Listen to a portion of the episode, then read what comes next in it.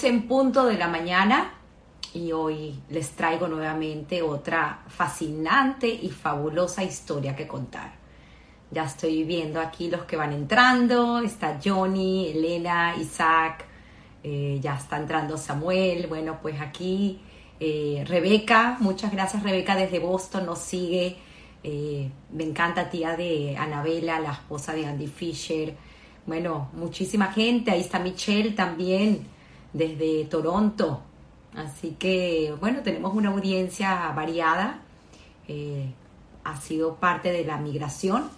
Muchos de nosotros pues estamos ya en todas partes del mundo. Así que es fascinante volver a reencontrarnos en este espacio y poder contar historias. Así que gracias a los que se conectan domingo a domingo para escuchar estas fabulas, fabulosas historias de vida. De verdad que a mí cada día me, me sorprenden, me impactan.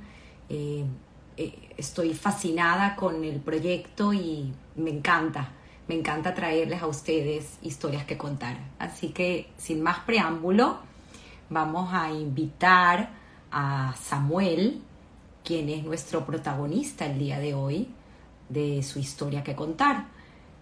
Estoy buscándolo. Aquí está Samuel y se hace magia. Está Lili, desde, creo que está en Venezuela, con tío Moisés. Así que aquí estamos todos esperando a ya conocer esta fabulosa historia. No sé por qué no se conectó, vamos a volver a intentar. Ahí está Samuel de nuevo, te estoy enviando la invitación. Uy, mira Samuel, dice que you need your latest version of Instagram to join. Si me estás escuchando, creo que tenemos un tema con tu versión de Instagram. Entonces no sé si te quieres cambiar de teléfono o ver eh, si puedes hacer el upgrade un momentito. Está Nora Perel también entrando. Gracias, Nora, eh, hermana del papá de, Samuel, del doctor Eddie, a quien muchísima gente pues conoce y quiere, médico de una maravillosa trayectoria. Vamos a volver a intentar aquí con Samuel, a lo mejor ya hizo, no, sigue insistiendo que dice que necesitas hacer el, eh, eh, la versión de actualizar tu versión de Instagram, Samuel. Entonces, si quieres, escríbeme por WhatsApp, eh, vemos qué hacemos, pero aquí tienes a toda la audiencia esperando para poder hacer esta conexión. Creo que ahora sí, vamos a revisar. A ver, ahí estás, ahí estás, lo Hola. logramos. ¿Cómo estás? Nos decía Instagram que tenías que hacer un, una, un update. Sí, me estaba conectando. A ver, a ver, lo perdimos. Ah, mira, Tamara dijo que sí, justamente estaban haciendo el upgrade, pero algo pasó con la señal. Vamos a tener paciencia. No creo que tenga problema de señal, Samuel. Algo sucedió. ¿Será que te sales y volvemos a intentar? Ya aquí, mira, está saludando Moisés. Hola, ¿Me Samuel. Ahora sí. Ah, ok. Ok, Tuve ahora. que, que cambiar, cambiar el teléfono para que pueda oírme bien, para poder, para poderme conectar. Ok, ok, te oigo bastante alto, no sé cómo te escucha la audiencia. Si quieres, baja un poquito el volumen. Sí, a ver, ¿mejor? Creo que sí. ¿Mejor? Ok, Si quieren, pongan una manita de que todo se está escuchando perfecto, porque vamos a tener una hora muy entretenida con Sí. historias fascinantes. Ahí está. Ahí está ¿Bien? perfecto. Ok, gracias. Bueno, Disculpa la. Samuel, no, no el- pasa nada. Siempre tenemos cuatro minutos, no pasó nada. Ok, Y eso le dimos chance también a las personas que entraran. Ya entraron tus tíos, Nora y Moisés. Eh, me imagino que tu papá debe estar eh, intentando entrar también con alguien. Sí, tuvieron que tu meterse papá en y tu Instagram. mamá. Qué bueno, tuvieron que meterse en bueno. Instagram, sí. Bueno, aquí estamos modernizándonos y eh, siendo usuarios de esta tecnología, que creo que ha sido en muchas formas una ventaja porque nos ha podido unir. Eh, sin embargo, hace poco escuché una entrevista de tu papá por YouTube cuando habla acerca de la parte del servicio y esa vocación de servicio que tienen de casa y, y eso de, de, no perder jamás el contacto humano y el, el contacto de, de, lo que son la cercanía con la gente. Así que bienvenidas sean estas tecnologías, pero no nos olvidemos de la importancia. Sí, sí, y vas a ver mucho, y vas a ver mucho de eso en mi historia. Primero, bueno, un agradecimiento a ti por, por haberme invitado eh, y ser parte de este grupo selecto de, de, gente, ¿no? Eh, eh, con el cual, pues, como dicen en el Oscar, estar a la altura de todos los nominados. también aprovechando la, analogía con el Oscar, tengo a toda la familia oyendo y he estado en un proceso de, de redescubrimiento de la historia entonces estarán allá anotando a ver si esto lo dije o no lo dije, algo se va a escapar, entonces, para que sepa. Eh, este proceso ha sido muy interesante también, estuvimos inclusive filmando la, suerte de tener a mis, mis, mi, tío, mis tíos y mi, mi papá, eh, y lo estuvimos filmando también a mi mamá, mi hijo que es de, de, está metido en, la, en el tema de, de, film, lo, estuvo filmando de ahí para poder, eh, tú sabes, recuperar esta historia. Qué y bonito, lo último, pues, qué bonito. felicitarte por este trabajo, ¿no? Que si, si te llevas estas perlas de aprendizaje de cada persona, de cada historia, eh, para que las otras personas puedan, pues, tomarlas para su y aplicarlas a su propia vida. Es así, es así. Estamos haciendo un eh, redescubrimiento, por llamarlo así, porque al final las cosas están ahí de, de lo principal que pienso que es en la vida para llevar una vida con ética y con profesionalismo, que son valores y principios. Y en definitiva, estos valores y principios pues vienen de casa. Así que hemos sido educados con el ejemplo y, un ejemplo maravilloso es tu historia. Eh, si quieres, puedes comenzar. Comencemos, si quieres, por los abuelos eh, del lado paterno, eh, los papás de, de tu papá o sea, del, doctor, del querido doctor Eric Aswan. Sí, bueno, mira, mi, mi abuelo se llamaba eh, Samuel, eh, pero le decían Simón, entonces por eso mi, mi, yo tengo mi nombre Samuel, mi primo se llama Simón, los dos, los dos vienen del mismo lugar. Eh, y, ayer me enteré que de dónde viene eso. Parece que él cuando llegó dijo que su nombre era Shmuel, llegó a Venezuela, pero no lo entendieron muy bien y, y, y, lo conectaron y dijeron, bueno, Simón, y lo empezaron a llamar así, a don Simón. Entonces, eh, por eso un poco el nombre, él llega a Venezuela en 1926 y se radica en Barquisimeto. Y, la razón por la cual se viene a Venezuela eh, eh, no está clara, ah, pero uh, por una razón no, no, quería vivir en Caracas, él prefería vivir en, Barquisimeto. Llega, se, se establece. ¿Llegan de dónde, Samuel? Llegan de Chernobyl eh, bueno, capital de Bucovina, en ese, tú sabes que era mm, Imperio Austrohúngaro, Rumania, hubo bastantes cambios ahí, esa es una historia también que del lado materno pues sale. Eh, y una vez que llega, eh, llega en el 26, y se devuelve a, a Chernobyl a, bueno, a establecer familia, no habían eh pues muchas, en Barquisimeto era una comunidad muy pequeña, muy pocas familias, entonces fue y, realmente conoció a mi abuela otra vez en Chernobyl, a través de, de, bueno, de familia, de gente conocida. Y se devuelven a Barquisimeto. Inclusive di cuenta que... Abuelo Moisés y abuela Rosa. No, no, no, no, no. Mi, ah. mi, mi, abuela Rosa, ¿no? Cuando, cuando mi, mi, abuelo Simón vuelve a Chernobyl y ahí, ahí conoce a mi abuela Rosa con la que se casan eh, un chispazo dos semanas después se casan y después se devuelven a Venezuela. Ah, y entonces, estando en Venezuela, llegan inclusive a, La Guaira, ellos conocían a, a, Monte Con, la familia Con, eh, y quien dijo, quédense en Caracas, en Caracas hay comunidad, eh, eh, obviamente hay más gente, y él no quería quedarse en Caracas y se devolvieron a Barquisimeto y ahí se establecieron.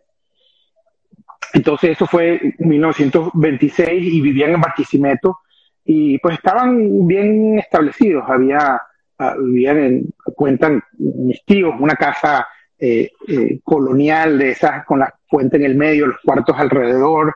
Eh, tenía una, trabajaba en, en, telas, en ropa, también ropa de mujer, de lo que recuerdo, que estaba en la esquina de la casa, ¿no? y bueno, en Barquisimeto en ese momento pues mi, mi, abuelo era, yo me parecía él, era alto, ojos claros, entonces era una persona muy reconocida por, por, por no solo el complejo, pero también era, pues tenía una posición buena allá. Eh, cuentan que mi abuelo se trajo también a mi abuela, a, la mamá de mi abuela, la mamá de mi, abuela Rosa, y eh, pues ellas cocinaban y en la casa era como un centro comunitario. Venían gente que eh, también eran judíos, pero que hacían negocio alrededor y ellos venían y comían. mi abuela les daba, les servía la comida también y se ganaba unos churupos con eso. Entonces era eh, muy particular. Eh, ¿Y hablaban yiddish en casa? Bueno, sí, mi abuelo sabe, mi papá sabe yiddish, eh, aprendió yiddish, mas no aprendió hebreo, solo lo, lo, necesario para hacer el, el, el bar mitzvah. Pero mi, mi abuela aprendió el español perfecto y si tú lo oías, tú nunca hubieras sabido que ella venía de Europa. Sí. Entonces, en esa casa, pues, nacen viven su infancia. Estaba mi tía Nora, la mayor, después eh, eh, mi tío, uh, tengo un tío Jacobo que se murió muy, que se murió joven, eh, luego mi papá, mi papá Eddie, obviamente, y mi tío Moisés Cava, que era el más pequeño. Una, una infancia divina, ¿no? Una infancia con muchos recuerdos en Barquisimeto, un pueblo, ¿no? Prácticamente no era la gran ciudad. Correcto. Sí, y, eh, bueno, yo, mi papá decía que... ¿Colegio? Bueno, iban al colegio, eh, creo que al colegio público, obviamente, de, de, Barquisimeto, eh, y, ellos decían que mantenían, a pesar de que de, había pocas familias judías, creo que los Milgram a, a, ver si recuerdo bien. No, perdón, eh, eh, Sisman, habló de los Tendler, eh, Safati, eh, Mizrahi. Los Gittelman. Sí, los Gittelman también, si mal no recuerdo. Y, y habían algunas personas obviamente que pasaban por ahí. Y, y, la casa era como la sinagoga, las, las fiestas principales se hacían en la casa. y Yom Kippur, ¿no? el día del ayuno, eh, eh, también. Entonces había importante que hubiera Minian, que hubieran las 10 personas, y entonces se invitaban las familias y se invitaban también eh, pues las personas que no solamente vivían allá, pero pasaban por ahí, bien eh, cercano. ¿Qué, detona la ida a Caracas? bueno, si mi, mi abuelo ah, también se muere cuando mi, mi, mi, papá era joven, ¿no? Eh, y él se muere por un, tenía un tema eh, que no lo podían, eh, no lo podían arreglar en Venezuela y él se fue a Nueva York. Y, de hecho, cuenta y que recolectaron fondos para, que, para, para poder hacer el viaje. tenía alguien conocido en Nueva York y lo operaron ahí, le resolvieron el problema, pero en, en ese periodo se cayó, se golpeó en la cabeza y cuando él volvió, el, eh, hubo complicaciones de esa caída que no se lo dijo a nadie, no, no, no supieron, después la, descubrieron, pero ya era muy tarde y él se muere de esas complicaciones. Entonces, cuando él se muere, eh, pues obviamente la familia estaba siguiendo creciendo, pero ya pues seguir formando familia y ya mi abuelo no estaba y se fueron a Caracas, ¿no? Eh, donde obviamente había una comunidad, había una comunidad, judía más, más, grande. Y esa, esa es la razón y el bar, el bar, mitzvah al final estaba, era justo la edad, la, los 12 sí, años de tu padre lo tenían que preparar. Sí, lo tuvieron que preparar y obviamente lo prepararon, habló de, de un rabino Weinberg que los ayudó, a, pero ya aprendió el español, el, el, hebreo perfecto para, para, el hebreo suficiente para poder hacer el bar mitzvah. Ellos mantuvieron siempre su identidad, decía que en, la, en las, en eh, clases de catecismo, en, cuando estaban en Barquisimeto, ellos se salían y los demás eh, no les gustaba, obviamente, parece que eran aburridas y, y, se molestaban porque, ellos se salían de esas clases. O los llamaban y se nada porque eran judíos y no, pues no tenían que oír esas clases. Eh, entonces siempre nunca tuvieron esa duda, siempre tuvieron esa identidad muy clara. Y la abuela Rosa pues tuvo que asumir eh, un papel importante como matriarca de la familia. Sí, sí, y, digamos eso es un tema que yo recuerdo y mantengo, ¿no? y que, y que se, se, se ha, atravesado las generaciones, ¿no? La el poder estar pendiente de todo el mundo es una cosa que tiene, tenía mi abuela, tenía, eh, eh, tenía mis, mis, padres, mis tíos, tiene mis primos también. Eh, ¿Dónde estás? ¿Cómo estás? ¿Qué estás haciendo? Mi tía Nora todavía está pendiente de todo el mundo, se recuerda de todos. todos conocen a mi tía Nora, independientemente de las edades y de sus sobrinos, nietos. Entonces es, algo increíble que, nos transmitió mi, mi, abuela Rosa. Qué bonito, qué bonita historia. Eh, tu eh, tía Nora eh, ya estaba en edad también de casarse. Sin embargo, fue muy importante para tu abuela que todos recibieran educación. Correcto. Entonces, cuando llegan a Venezuela, mi tía Nora se casa con mi tío Moisés. A Caracas.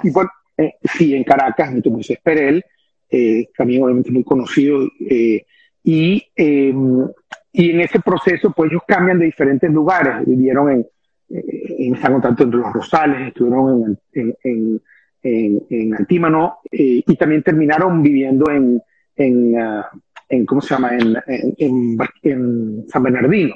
Entonces fue un proceso de crecimiento y un proceso de, de cambio también importante, en un momento mi tía, eh, mi tía no, mi, mi, abuela compró una tintorería mm. eh, y esa tintorería con, con, los empleados y todo, y pues esa tintorería de eso vivían, ahí trabajaban eh, también, pero en, un momento tuvieron que, tuvieron un problema porque vinieron el sindicato, de hecho el que manejaba el sindicato era un político que hace poco era muy, muy famoso, y por temas sindicales pues prácticamente los hicieron quebrar, entonces tuvieron que pues empezar de nuevo. Mi abuela se vuelve a casar y en todo ese proceso eh, eh, pues se van mudando y van al mismo tiempo pues estudiando. Mi, tía estudia ingeniero, eh, ella, ella es una de ingeniero, bueno, mujer, ¿no? eso no es común, no era común en ese momento.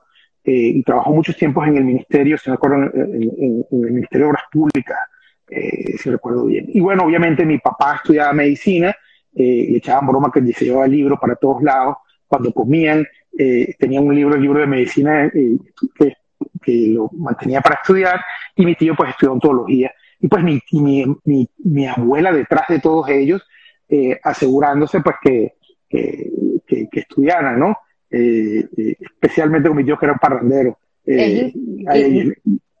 Increíble esa vocación de servicio, además de tu padre, porque como bien dices, quien no conoce al doctor eh, eh, Moisés, ¿no? El, tremendo, por llamarlo así, de la familia, pero igualmente ejemplar en su vocación y en su carrera como odontólogo.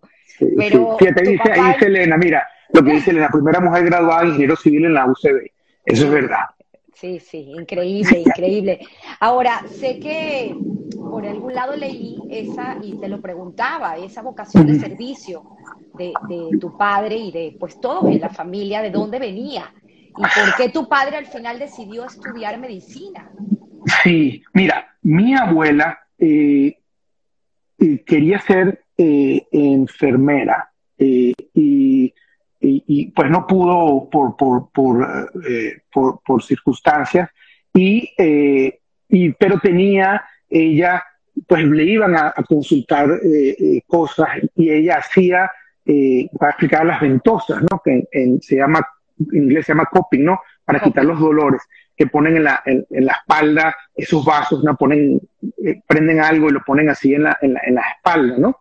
Y ese, y, pues entonces venían a curarse los, los dolores y le hacía eh, eh, eso a la gente, ayudaba de eso, de acuerdo de nosotros de pequeños, pues mi papá me mandaba donde mi abuela para cuando dolía la garganta para que me hiciera tocamiento, ¿no? Eh, y, entonces esa, esa tenía esa dedicación hacia los demás. Muchos tiempos trabajó en el Bicur Jolín para los, las personas enfermas, muchísimo tiempo. Entonces, mi papá, que de ahí viene, pues él lo vio, ¿no? y ahí, y ahí viene. Fíjate que eh, esa es una cosa que se mantiene, ¿no? Esa vocación de servicio.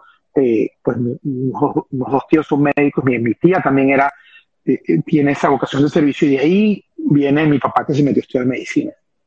Wow, qué, historias tan increíbles. ¿Cómo conoce tu papá, a tu mamá, en qué circunstancias, y si quieres de ahí te puedes agarrar para ir atrás y conocer entonces cómo llega tu mamá a Venezuela.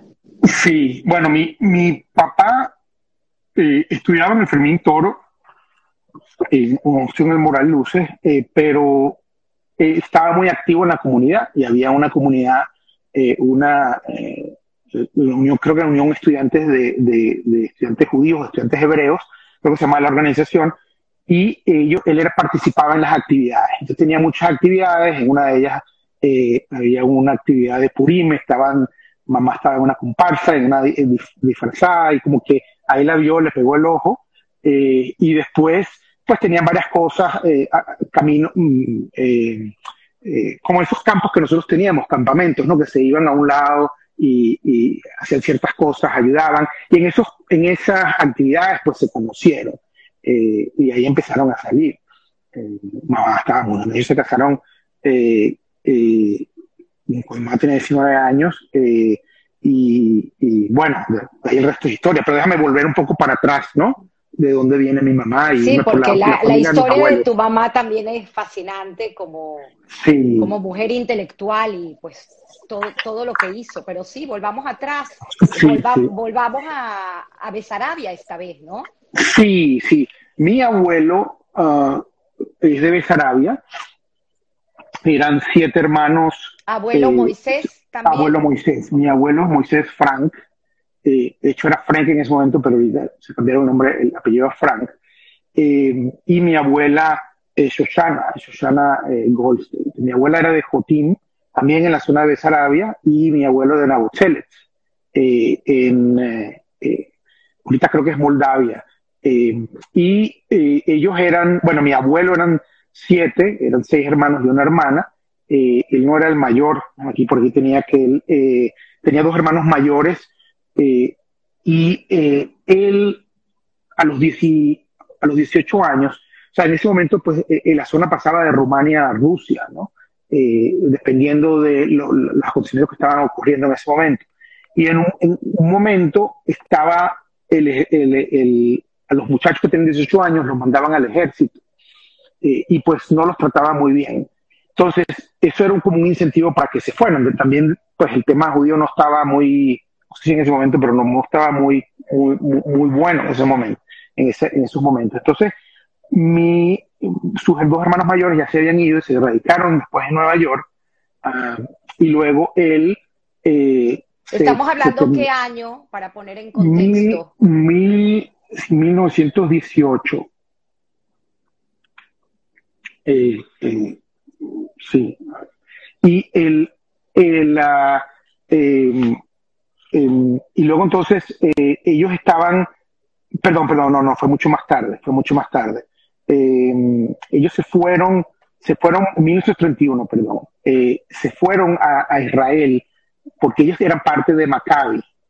Como eran parte de Maccabi, un grupo pequeño de, siete personas, de diez personas se fueron, siete hombres y tres mujeres se fueron a Israel. Y ahí estaba mi abuela. Ellos se conocen en ese viaje a, que se van a Israel, en ese, en ese momento era Palestina, ¿no? Eh, eh, eh ellos hacen alía temprano a Israel, pero son estos eh, judíos que comienzan a poblar estas tierras. Correcto, sí. De hecho, él cuenta mucho. Muy difícil. Muy dura, muy dura. Mi, mi, mi mamá me contaba que pues que empezó a, trabajar en lo que podía.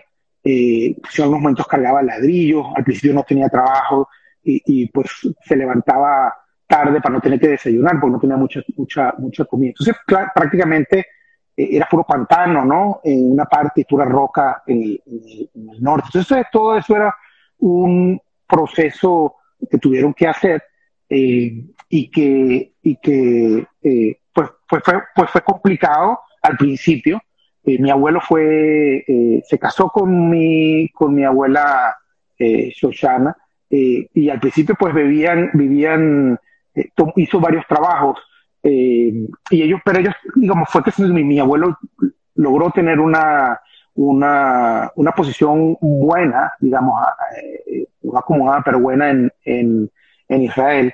Y parte de eso, de lo que me cuenta mi mamá, él trabajó un momento como taxista eh, y hacía viajes eh, eh, por todo, por, la zona, pero también salía, a veces llegaba con el, ejército, trabajando para el ejército inglés hacia, hacia Alejandría, llevando comida. En uno de los viajes, ya trabajando como taxista, eh, estaba, lo atacaron, lo atacaron tres, tres, tres árabes, sí estaban en Israel, en ese momento estaba afuera, y lo, lo querían matar y le iban a poner un, un, clavar un cuchillo en el corazón él se echó para atrás y el cuchillo le lo, lo, lo clavó en la femoral.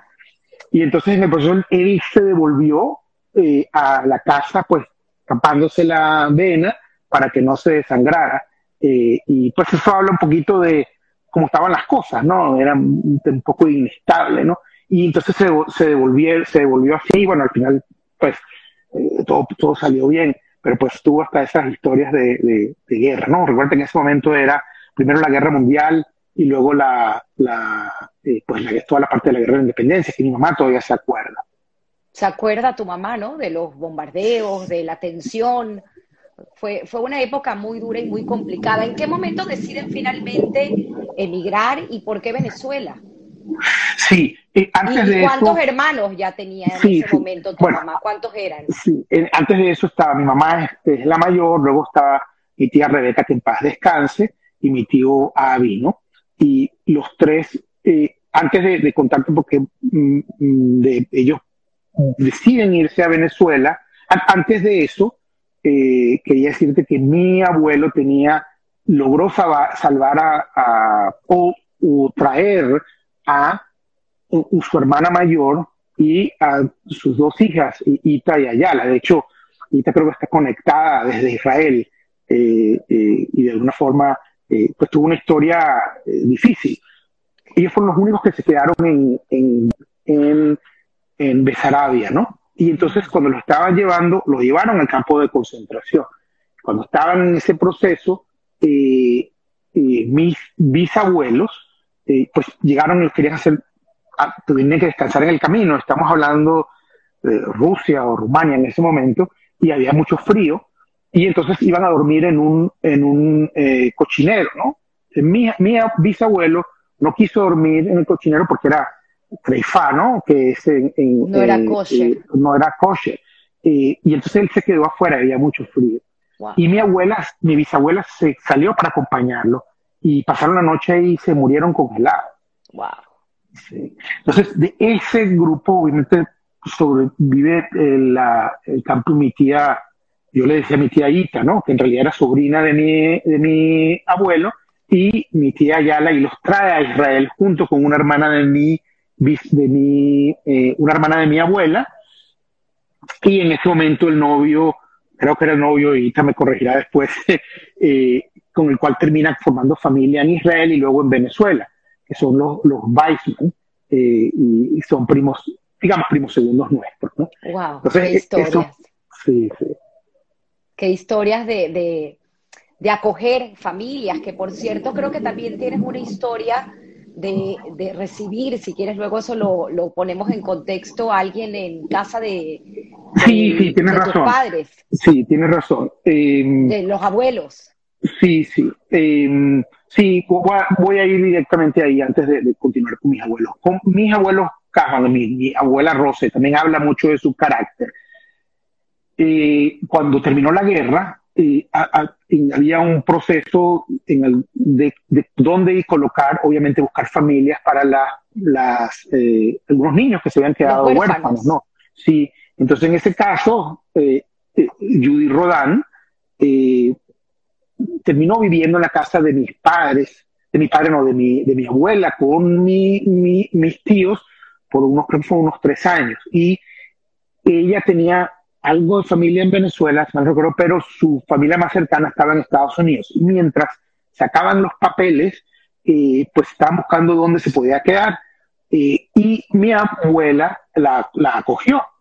Eh, entonces, cuando ella bueno, al final se convirtió parte de la familia y, cada vez que nosotros nos vemos y e, es como una hermana más. ¿no? De hecho, cuando están contando esto mis tíos, pues dicen que, su primer luto real fue cuando Judith se va a Estados Unidos eh, porque es como que se le quitan a su, a su, a su hermana, ¿no? Eh, y una persona muy querida y, realmente era. Qué, era, una, era, una, hermana para ellos, sí, sí, sí. Entonces era la vocación también de mi, mi abuela, era mucho para los demás. Mucho de servicio, mucho para los demás. ¿Cómo estás? ¿Qué puedo hacer? Entonces eso es pendiente de todo el mundo. Y ese es otro ejemplo de eso. Qué bonito, qué bonito recordarla de esa forma y qué bonito todo lo que deja en uno, ¿no? Porque al final, de generación en generación, eso se va transmitiendo, lo, como bien lo dices, en lo que uno hace y en el ejemplo, a, través del ejemplo. llegan a Venezuela finalmente, ¿cómo llegan a Venezuela? Sí, entonces, volviendo a mi, a mi espero que me estén siguiendo, volviendo a, mis eh, abuelos Frank Goldstein. Eh, mi, abuelo había armado una fábrica de, eh, él importaba eh, mm, materiales o, cosas para el ejército, ¿no? botas, siento que son botas o, ropa. Y, y en, algún momento hubo lo que podría ser pues la Asociación Nacional de Sindicalismo empezó a decir, sindicalista empezó a, regular eso y decir que solo los, eh, pues solo ese grupo podría hacer eso, podría dar, eh, ser suplidor del ejército. Entonces mi abuelo se molestó mucho porque de alguna forma él ha dicho, yo, establecí este estado, yo viví aquí, yo trabajé mientras cuando aquí no nada, creé todo esto y ahorita me están quitando mi negocio, le confiscaron todo un año de, importación. Entonces, de alguna forma fue una, una reacción de, eh, eh, bueno, oye, usted una decepción y una, y una, eh, y una reacción. Y entonces él tenía un hermano en Venezuela, en Maracaibo, otro de sus hermanos se había ido muy temprano, uno a Maracaibo y el otro a Cali, y, y, entonces por eso él se viene a Venezuela y se establece en Caracas. Además, habían familias de Besarabia, y como mencionó los Milgram, también, eh, eh, que estaban en Venezuela, digo, estoy, hay muchas más, recuerda que nosotros en nuestro colegio cuando hablamos hay mucha gente que es descendiente de, esa zona, de diferentes pueblos. Inclusive mi, el abuelo de mi esposa viene de Nabocheles también. ¿eh? entonces, pues ahí hay conexiones. Entonces, es, amigos fueron trayendo amigos, así. Sí, correcto, como, como nuestra esa Gran comunidad. Sí, sí. Entonces ellos vuelven, cuando vuelven, pues fue una transición eh, eh, importante, difícil, como todas las transiciones, eh, porque pues tiene que empezar de cero otra vez, ¿no? Mi papá, mi abuelo se empieza a meter en el comercio de telas inicialmente y, pues aprender el idioma. fíjate que nunca lo pudo, él hablaba, lo hablaba, pero siempre tenía el acento fuerte, pues ya tenía 40 años cuando vino para acá. Mamá me cuenta pues que para ella ya tenía 12 años y, y, entrar fue una transición eh, un poco complicada. Parte era que, que ella estaba decidida a hablar el español perfecto y trabajó mucho para que se le fuera la R. Eh, y, y, y, tú, y tú oyes y no queda nada de eso, ¿no? Eh, pero mis abuelos... ella hablaba hebreo, era su primer idioma, hebreo irish, ¿no? También. Y hablaban hebreo irish, ¿no? Entonces, inclusive me, ellos, mi, mi, mamá y mi tía eran muy pegadas, ¿no? Mi tía Rebeca, que en paz descanse, yo quería muchísimo. Eh, y, inventaron un idioma para con, hablarse para que mis abuelos no las entendieran. Eh, y era como una mezcla de hebreo con, no sé, tenía un código ahí muy cómico, era eso. Eh, wow, qué historia. Sí, ahí dice Tami, mira, el Saba y, y, mi abuelo Moisés eran del mismo pueblo. Qué bonito, qué bonito cómo no, se va uno reencontrando en la vida. Eh, esa época de estudios de tu mamá y toda esa infancia también en Venezuela, pues finalmente llegó a adaptarse de una manera perfecta. Inclusive como lo mencionas, que no tiene ningún tipo de acento, eh, la, R la logró librar y al final es una mujer que se casa con tu padre y hace carrera. Eh, ella es graduada de psicólogo Sí, mi, mi, mi mamá y mi papá se casaron uh, y se, y se eh, mi mamá hizo carrera de psicólogo, ella, ella se casó eh, primero y de hecho mi hermana nació cuando mi, mi, mamá estaba en el tercer año de psicología. Tu hermana Iliana, la primera. Mi hermana Iliana, sí, yo tengo, bueno, mi, la, mi hermana mayor es Iliana, luego estoy yo y luego está mi hermano Daniel, ¿no? Eh, que ha seguido la, la línea de médica de, de, mi papá, eh, pero con sus propios logros, ¿no? También el querido doctor Daniel, sí, aquí en, Miami. E, ellos están, mi, mi, mi, mamá estudia psicología y, y siempre fue alguien que, que, leía mucho y que le estaba muy interesada en los temas educativos. Eh, que obviamente cuando se mete a psicóloga, siempre el tema humanista y era un tema, eh, era el tema central de, sus estudios. Eh, igual que mi papá, obviamente mi papá por su profesión. Eh, entonces eso estuvo siempre en mi casa y siempre sigue estando, ¿no? el, tema humanista en, en, el centro de nuestra educación, de nuestro interés en lo que hacemos. Mi papá, por el otro, dime. No, una casa muy intelectual eh, una casa llena de, vivencias y me encantaría que cuentes un poco cómo era esa convivencia familiar, eh, porque es algo que prácticamente determinó eh, su, desarrollo y su crecimiento y además esa combinación ¿no? de, este padre práctico y esta madre humanista y exploradora y, y esta situación de preservar la familia antes que nada, porque también una de las cosas que leí de tu padre que la verdad me llamó muchísimo la atención es cómo él estableció, estableció horarios para llegar a su casa y cenar siempre en familia con sus hijos y su esposa. Sí, mira, mi casa, la cena era nuestro, nuestra conexión. Nosotros no comíamos, mi, abuelo, mi papá salía muy temprano y, llegaba, digamos que a la, como a las 8, ¿no? Y ese era su día completo. Él trabaja primero en la universidad eh, y luego en la tarde eh, trabajaba en un consultorio, en la práctica privada. Entonces, y además un catedrático por excelencia. Sí, sí, mira, más de, 50, más de 55, hasta hace dos años eh, era todavía profesor jubilado, pero seguía junto a la, pues a la central como, como profesor y, y seguía yendo, ¿no? Cabe destacar el premio en 2016 que recibe como uno de, en reconocimiento a su labor de médico internista. De médico internista, sí, recibe un premio y ahorita después te cuento un poco de las jornadas que creo que yo creo que, es un ejemplo también de lo Igual. De, pues de lo que él hacía y su interés y he hecho un, ejemplo de compartición de, mejores prácticas. Luego te hago la conexión con eso.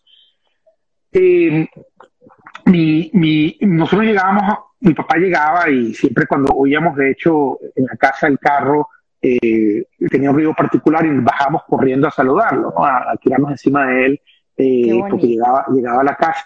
Y después íbamos a cenar, ¿no? Y cenamos, y a veces aunque nos moríamos de hambre, eso teníamos que esperarlo para que sentarnos todos a cenar. Y en ese momento, pues las conversaciones eran, eran muy, eh, muy activas, ¿no? Había temas, temas de todo tipo, ¿no? Político del país o de, Israel o de temas del mundo. Y pues en mi casa estaba siempre eh, mucho en la discusión del tema, pues estaba la visión de, de, mi papá muy práctica, eh, muy, muy racional. Eso es lo que se, se veía todo el día cuando veías a los pacientes, ¿no? La realidad de la vida eh, eh, la, veía, la veía, tú sabes, era su trabajo. Y mi mamá eh, era un tema más, un poco más filosófica, un poco más conceptual, era mucho más de ideas, entonces era más como, como, como de, cómo arreglamos el mundo, ¿no? Entonces tenías esas dos cosas ahí y pues las discusiones eran muy interesantes y ahí nos metíamos también mi hermano, no, mi hermano, mis hermanos y yo, y siempre hubo una discusión de ideas, discutir sobre las, las ideas y no las personas, ¿no? Eh, era muy importante porque cada quien podía tener su opinión independientemente de lo que sea, eh, pero eso no significaba que tú eh, te ibas a molestar con la persona. Y eso es una cosa que yo me he llevado un poco, cómo discutir las ideas, pero no las personas, independientemente de que la persona tenga una idea completamente en contra de la que tú tienes. Wow. Además, tu mamá tiene dos posgrados. Eh, me comentabas que es una de las primeras que graduadas de IESA. Sí, hizo el posgrado de IESA. Eh, eh, eran solo tres mujeres en, ese, en esa primera graduación. Recuerdas, el pues se formó para, para en Venezuela el, grupo uh, de empresas pues empujaron mucho para crear el IESA porque faltaba educación de negocios y ella eh, pues siempre estaba en proceso de búsqueda más allá, ¿no? Y esa era parte de su proceso de, mejora, ¿no?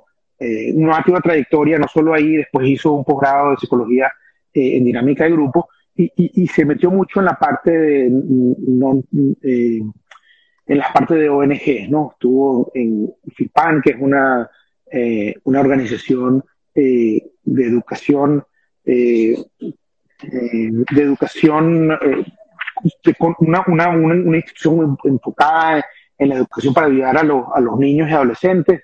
Eh, y luego estuvo también en un grupo creando eh, con una persona que vino de Estados Unidos, tenía un grupo para crear, terminaron creando una cátedra eh, de, conciencia en la Universidad Central de Venezuela. Entonces, mm, e, ese esos temas fueron, e, eran pues la, ¿cómo se llama? La pasión de mi mamá. Y además una visionaria, porque recuerdo que me dijiste que ella hablaba mucho el, tema, el concepto de lo que es wellness, que hoy en día está tan de boga, pero en ese momento era poco lo que se sabía y este tema de visualización, un poco el, mirar hacia adentro, es cosa tan importante para nosotros poder entender cómo desarrollarnos como personas y que poca gente lo logra.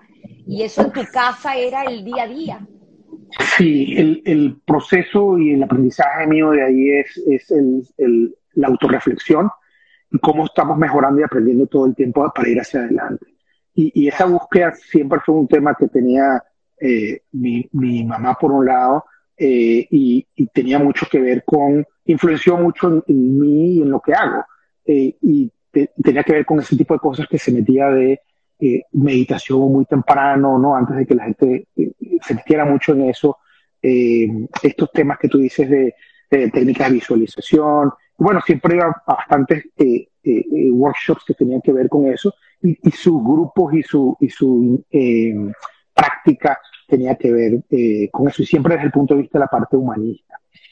Eh, por otro lado, mi, papá también tenía eso, pero de una manera distinta, era más la educación ah, eh, y el, constante mejora desde la parte médica. ¿no? Eh, papá siempre leía en las noches los New England Journal of Medicine y tenía toda la, como esta biblioteca llena, ¿no? Yo se los tenía que organizar en el verano por fecha y pues se los leía para estar actualizado. papá era, eso lo utilizaba obviamente para su, su habilidad mayor era de diagnóstico, decían el, el brujo, por, por, su capacidad de conectar ciertas cosas y poder eh, hacer un diagnóstico que, pues, que es muy importante, ¿no? Y, y, tan importante en la medicina hoy en día, donde, vuelvo y repito, se ha perdido un poco ese contacto, ¿no? De, de médico-paciente y esa vocación de servicio de tu padre siempre será un gran ejemplo para quienes lo conocen. Admiración total por el doctor Eri. Eh, siguiendo con tu historia, eh, también eh, creo que es importante y todos estos detalles son importantes recalcarlos porque al final hacen lo que tú eres hoy en día. Son esas visitas de fines de semana acompañando a tu padre a las citas médicas, los tres. Sí, mira, eh, Uh, mi papá hacía visitas médicas los, fines de semana nos íbamos, creo que tengo un Volkswagen, eh, y nos íbamos con, con, él y lo esperábamos afuera, ¿no? Me acuerdo que no había aire acondicionado, no, nos estábamos asando, eh, pero era parte de, de, poder estar en familia y al mismo tiempo él tenía que seguir con su trabajo, ¿no? Eh, y, y, eso era parte de, también de, de pues de, sí que le hicimos nosotros en nuestra familia, el vínculo familiar. Eh, era divertido, eh, era divertido hacerlo de lo que yo recuerdo. Bueno, y teníamos muchos viajes que hacíamos con amigos eh, de la familia a diferentes lugares, tanto de Venezuela como fuera de Venezuela. Mi papá, desde el punto de vista, pues, médico, tiene muchos, muchos reconocimientos, ¿no? Él fue presidente de la Sociedad de Medicina Interna en el 82 y, y, tuvo toda su vida prácticamente siendo docente de la central, miembro, miembro del Consejo de la Facultad de Medicina, eh, representante de los profesores, de, los profesores al Consejo de Escuela, eh, sido jubilado activo hasta hace dos años, ¿no? Eh, y, y, lo que él hizo en, el, en, la, en la Sociedad de Medicina Interna es que creó un programa, ahorita se llaman Jornadas Eddie luego les dieron, hace como, si fuese cinco años más o menos, 25 años después de crear el programa, le dieron el nombre a él, que él lo creó donde de cada posgrado de medicina interna eh, del el país seleccionan al mejor, a la mejor tesis. Y esa mejor tesis luego en el Congreso de Medicina Interna presentan. Y de esos pueden ser no sé, entre 5 y 7 de esos que presentan, escogen a uno, el jurado escoge a uno y, esa persona pues se lleva, esa, eh, eh, se lleva eh, un premio en metálico, ¿no? Que importante. Y los, de hecho lo siguen haciendo. Y ese fue una, digamos, un ejemplo concreto de, lo que digo, yo lo transformo a, a una, una manera de generar mejores prácticas, ¿no? porque cada, de esa forma todos conocían los programas que se estaban haciendo y las cosas que se estaban ocurriendo, se enteraban de eso de una forma muy práctica y con un incentivo muy bueno. Eh, entonces, bueno, eso también es un, un, un, tema. Al final también fue fellow del American College of Physicians. Bueno, yo no tengo que hablar de la, de la, de la trayectoria médica de mi papá, sí, lo, lo, conocen los demás más que yo. Eh, yo conozco a mi padre eh, por lo que me dio a mí y los valores que me dio. Creo, creo que sí es importante recalcar, y, con esto a lo mejor avanzamos en tu historia, pero es importante decir que el amor a este gran país que fue Venezuela, para ellos, que inclusive dieron todo, inclusive ustedes salieron a hacer carrera y hacer vida afuera y ellos dos, ambos padres, eh, Esther y Eddie, se quedaron dando todo por su país. Creo que eso es algo que que vale la pena resaltar porque al fin y al cabo fue un país que nos brindó oportunidades y pues es la manera de regresarlo. Sí, sí, la verdad que sí. Siempre dice que, eh, pues en uno de los artículos decía que la medicina eh, no, no, es una, una, una profesión eh, necesariamente para lucrarse, que hay un aspecto humanista y es la forma de,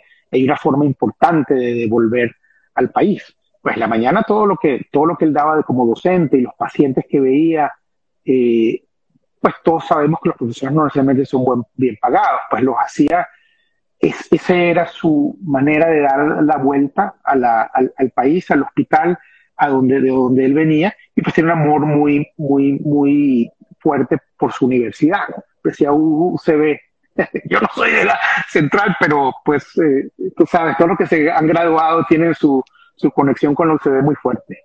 Maravillosa historia familiar, Samuel. Eh, sin embargo, eh, me decías que ser médico para ti no terminó ah, siendo una opción.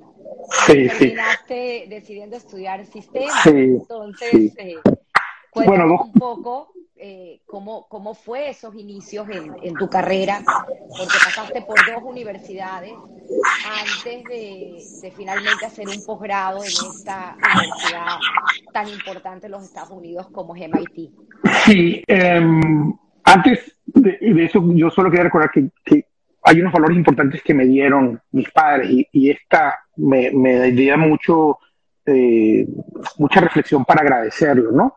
Eh, eh, el tema del valor por la responsabilidad, el valor de la responsabilidad sobre los resultados, ¿no? el accountability que hablábamos nosotros, o sea, venía mucho de ahí la conexión con el judaísmo que vienen de atrás de los dos, ya sea por eh, la tradición o ya sea por el, el, el, amor a Israel, eh, discutir sobre las ideas y no las personas, la búsqueda de la excelencia eh, y ese te tema de, de, de autorreflexión y, y, mejora, ¿no? Entonces, quería resaltarlo para que no, no se nos fue eh, como un tema importante que yo saqué de ahí.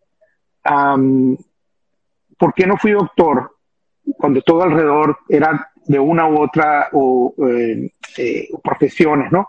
Eh, conectadas? Una, eh, bueno, mi papá decía que si uno iba a estudiar lo mismo que su papá tenía que ser tan bueno o más, ¿no? Wow. Y bueno, es un tema muy importante, obviamente, yo creo que esa no fue la razón, pero quería resaltar ese mensaje. Eh, eh, la razón principal es que si a mí me llamaban, mi papá, pues le llamaban tarde en la noche y se tenía que levantar e irse. A veces me levantaba y, mi papá no estaba porque había habido una emergencia. Y, yo sé que si a mí me llaman a las 3 de la mañana, yo hago, ni, ni siquiera oigo y entiendo lo que me están diciendo, traigo el teléfono y sigo durmiendo. ¿no?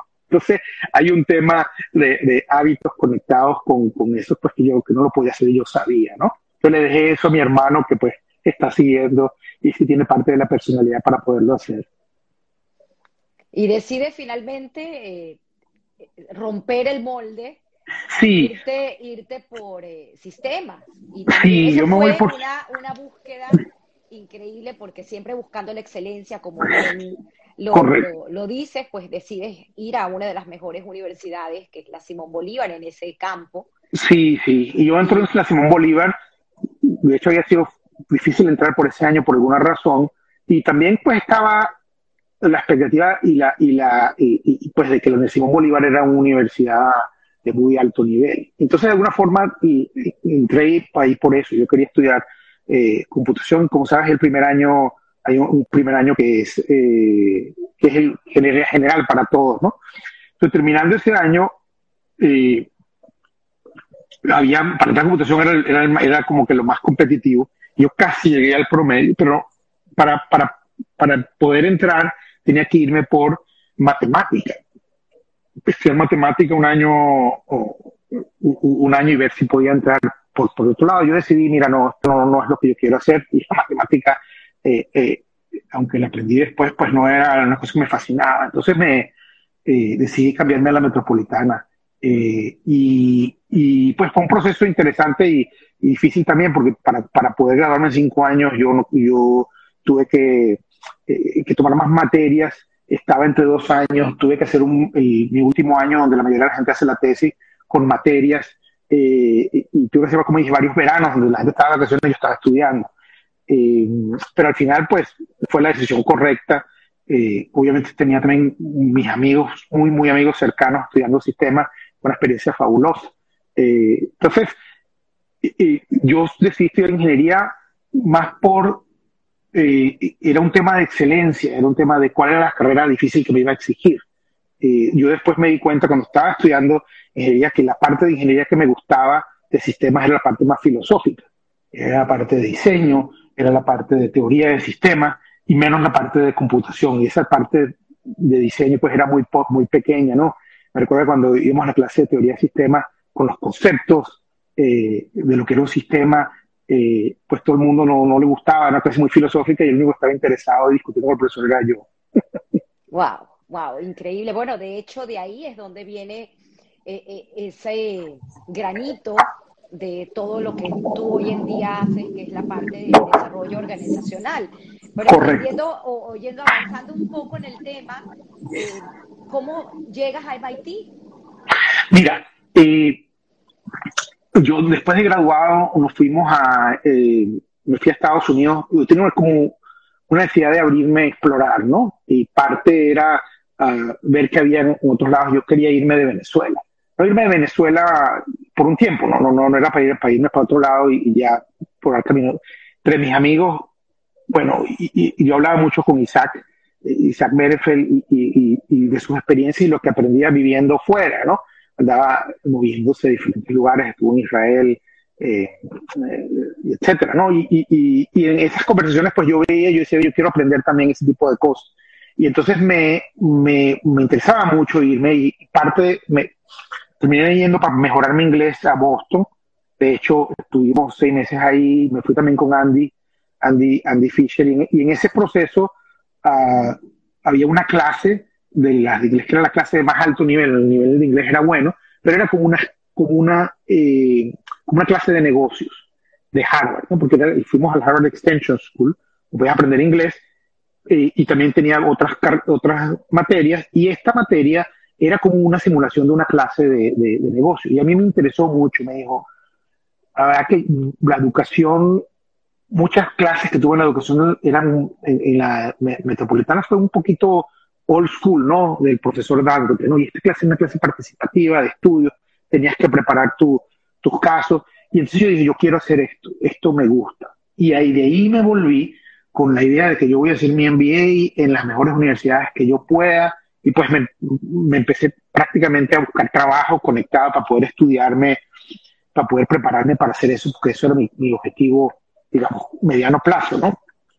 Tenía que por lo menos trabajar dos años, empecé a trabajar, a buscar trabajo en el área de consultoría, porque eran las empresas que eh, dentro de su carrera pedían eh, MBAs, eh, y entonces yo sabía que si yo me podía trabajar ahí un tiempo, irme y quizás poder volver.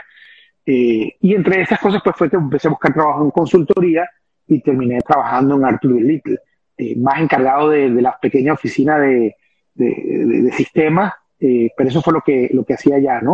Y, y ahí pues te, te, cayó MIT, ¿no? Me llama mucho la atención, porque si ya vamos a hablar de Arthur Little, estuve investigando un poco acerca de lo que me mencionaste, de estar rodeado de gente brillante.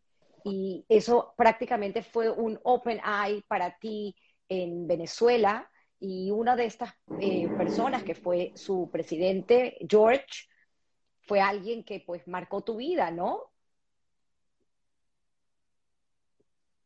Creo que está freeze. Se fue la señal. Te oigo. ¿Me oyes? Ahí estás. Sí. Eh, eh, ese, esa exposición. Ajá. Eh, sí, la oficina la llevaba George Kastner, eh, reconocido en el ambiente de negocios de Venezuela, eh, y sí, fue muy influente, incluso desde la misma entrevista, ¿no? George es imponente, pero muy, también muy académico, y la verdad es que la mejor escuela después de la escuela, ¿no? antes y después de la escuela. Arthur Little estaba solo había gente buena y el nivel, y eso es un aprendizaje también, si tú te introduces en un ambiente de excelencia, entonces tú te tienes que poner a la par. Eh, y entonces ahí había, pues, yo creo que era una concentración de PhD más grande que había una empresa en Venezuela.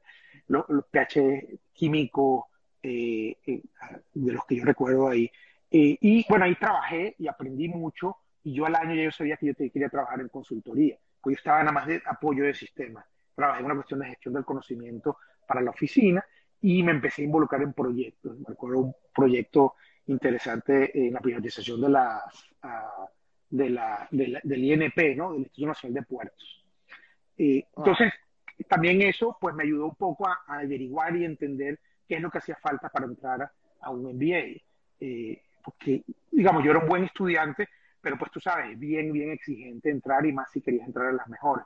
Entonces, entre las cosas era que, que habías hecho en tu proyecto, cuáles eran tus capacidades de liderazgo, eh, buenas cartas de recomendación. Entonces, ahí de alguna forma te, con, con, también me, me, me, ayudaban a eso. Yo era muy bueno escribiendo, escribiendo cartas. Eh, eh, y en ese proceso, pues, logré entrar. Yo apliqué a muchas universidades, apliqué a seis y, y MIT ya había eh, Billy Herald ya estudiaba ahí, Fernando de Ricardo, obviamente muy, lo conoces, muy amigo mío, y, y, y, de alguna forma era como que el camino se estaba dando para ahí, con, con, conseguí dentro de Arthur Little, había conexión con MIT, de hecho, eh, hay un edificio que se llama Arthur Little dentro de MIT, porque fue donde empezó la, la, la, la, la, la empresa de consultoría. Entonces, eh, no sé por razones de la vida, había mucha conexión eh, y pues me aceptaron, conseguí entrevistas, yo no conseguí, no se hacían entrevistas en ese momento, en el proceso de aplicación de una de las que conseguí entrevistas y me fue muy bien, fue en MIT y bueno, terminé llegando allá. Y, y tuviste que escribir un essay, el famoso sí. essay, que no lo encontraste. No, en ese no momento pues no teníamos la, los recursos que existen hoy en día, pero me pareció fascinante cuando me comentabas que tu essay prácticamente fue una premonición o una visualización de lo que sería tu vida profesional. Sí, mi, mi, mi dice que yo quería trabajar en consultoría, luego entrar a empresas para conocer la, la, la, la forma práctica realmente de lo que, eh, pues cómo una empresa funciona, porque tú haces consultoría hacia una empresa, pero, pero muchas veces si solo haces consultoría, pues no sabes cómo funciona de verdad que a veces las implementaciones o los proyectos que tú recomiendas no los vives, no vives las consecuencias. Entonces, trabajas en una empresa, ves las implementaciones y luego eh, mi idea era pues seguir conectada con la consultoría y, y, y, al final de mi carrera puedes dar más eh, consultoría, pero a nivel de, de, más pequeño, como de juntas directivas. Entonces, hasta ahora yo he seguido mi carrera de lo que yo escribí ahí, eso fue en 92, ¿no? Qué eso también es un aprendizaje del foco, eh, del foco y de la determinación de lo que quieres lograr, ¿no? Cuando estaba preparándome para, para estudiar en MIT, eh, bueno, para estudiar en mi posgrado, el foco era tan claro que, que, las oportunidades se presentan, pero tú las ves porque ya tu, tu filtro está tratando de detectar esas cosas, ¿no? Entonces es un tema de, de, el concepto de modelos mentales que, que, filtra la información que recibe. Si tú no tienes ese filtro como que en, tune, pues va a pasar la oportunidad no la vas a ver. Y, y, aquí yo hice muchas conexiones de conversaciones que oí y las pesqué, ¿no? Entonces, bueno. Cabe, cabe mencionar que a, tu regreso a Venezuela, pues sigues eh, trabajando en Arthur Little y, el, y es el momento cuando decides estabilizarte un poco y hacer familia, crear tu propia familia. Conoces a Tami, te casas y hay un cambio que importante al final porque deciden emigrar y tienes una apertura a trabajar en una empresa de, a nivel mundial y de fama mundial que es Cemex, tengo entendido porque era un proyecto que venías trabajando con Arturo Si quieres resume un poco eh, qué pasa ahí y cómo finalmente te mudas. Sí, eh, eh, también yo nos casamos en el 97, yo estaba, eh, eh, había vuelto posgrado, estaba trabajando para, para Arthur de Little, después, obviamente después del posgrado, y nosotros, bueno, empezamos una familia de, de alguna forma, yo obviamente seguía trabajando, eh, la consultoría es bastante exigente, entonces eh, yo agradezco mucho, y ahorita lo viéndolo para atrás, el, que, el, que pudimos armar una familia, pero también tenía eh, una, una, exigencia fuerte. Entonces, yo le dedicaba mucho tiempo al trabajo, ¿no? y, y, ella aprendió eso, nunca tuvimos problemas por eso, ¿no? Que, que, en otras parejas son, son, issues, son issues importantes y eso digamos, dependiendo de la época, pues era, era no más intenso o menos intenso. Eh, nosotros también ahí, pues muy rápido tuvimos a Joel eh, y, y, estando todavía en Venezuela, trabajando con, con, con Arthur de Little, y en, una, en un momento, pues, de, me ofrecen eh, ir a... y, y Tami termina su carrera embarazada, Tami es arquitecta. Sí, nosotros nos casamos y también sigue estudiando arquitectura, eh, que estudiaba en la um, central eh, y termina la carrera embarazada. De hecho, mi, mi papá eh, pues estaba en la celebración y le dio el título cuando ella se graduó. Qué bonito. Es un momento muy, muy importante. Ella estuvo trabajando una época con un profesor y luego trabajaba con mis suegros. Mis suegros Ah, eran también arquitectos, una, una familia muy, bonita donde la, la, la, parte de diseño está muy cuadrada y es una parte totalmente nueva para mí. Eh, y entonces eh, ella trabajaba con mis suegros, pero obviamente en lo que tuvo, tuvimos a Joel, pues el enfoque fue criar a, empezar a criar a Joel. Eh, Joel nació en 1999. Creo que su trabajo como arquitecta a nivel familiar lo hizo ejemplar. Ya veremos por qué. sí, la verdad que sí. Eh, y también hay un ejemplo de cómo aplicar los principios de arquitectura a diferentes cosas de tu vida. Es así, es así. Total, nace Joel, hace familia. Nace eh, Joel, eh, hacemos en, familia. En, Venezuela con, con Joel, Tami, tú, pero finalmente deciden Sí, hay una oportunidad para trabajar en México. La verdad es que yo en lo que vi el, cambio de gobierno ya empecé a ver que si, si Venezuela iba a cambiar y no sabía si realmente será una, digamos, si, si el futuro se iba a ver como, como, como yo quería, donde quería eh, crear a mis hijos, ¿no? Eh, obviamente pues no pensaba, era imposible predecir todo lo que ha pasado, pero independientemente de eso, ah, ya estaba esa, eso, esa semilla eh, eh, en la cabeza.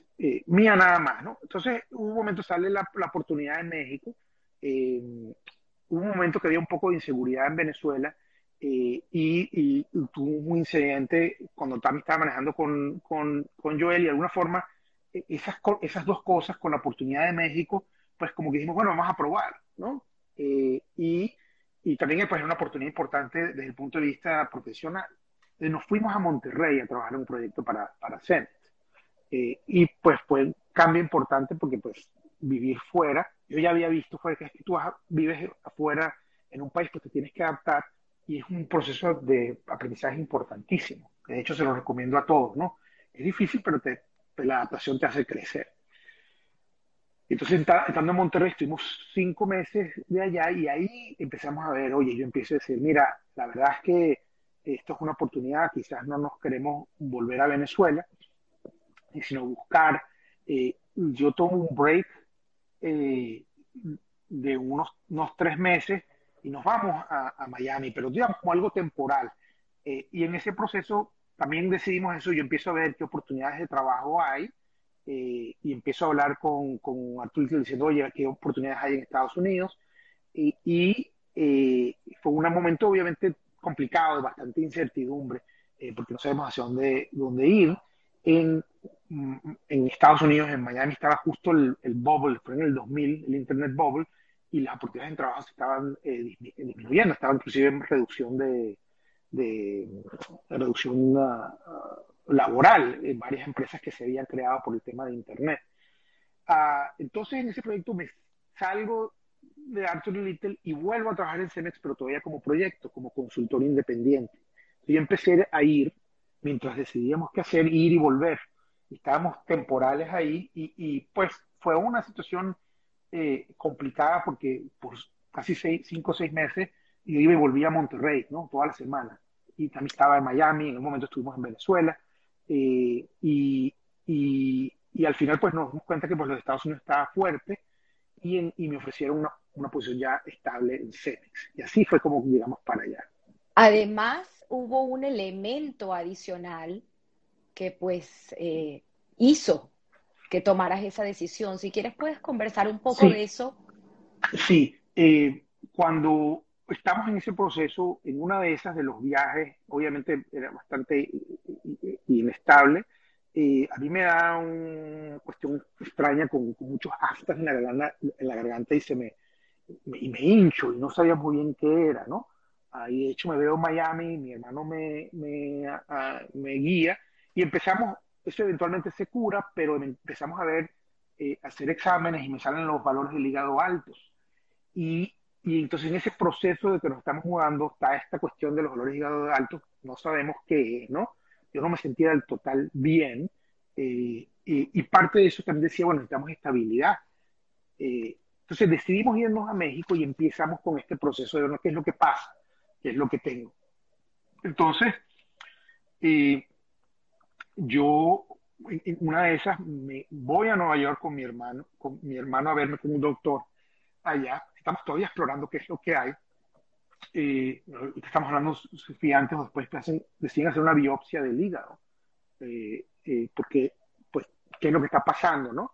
y también antes no sabíamos que, digamos, al, al, al, tema del, del hígado, pues a través de una exploración, como que descartando, ¿no? gracias a Dios tengo detrás de mí a mi hermano y a mi papá, pues que, siguen dando, investigando y viendo y todo, y, y cuando hacen esa biopsia me, detectan una cosa, una cosa que se llama eh, eh PSC, Primary Sclerosing Cholangitis, que es eh, eh, colangitis esclerosante primaria, ¿no?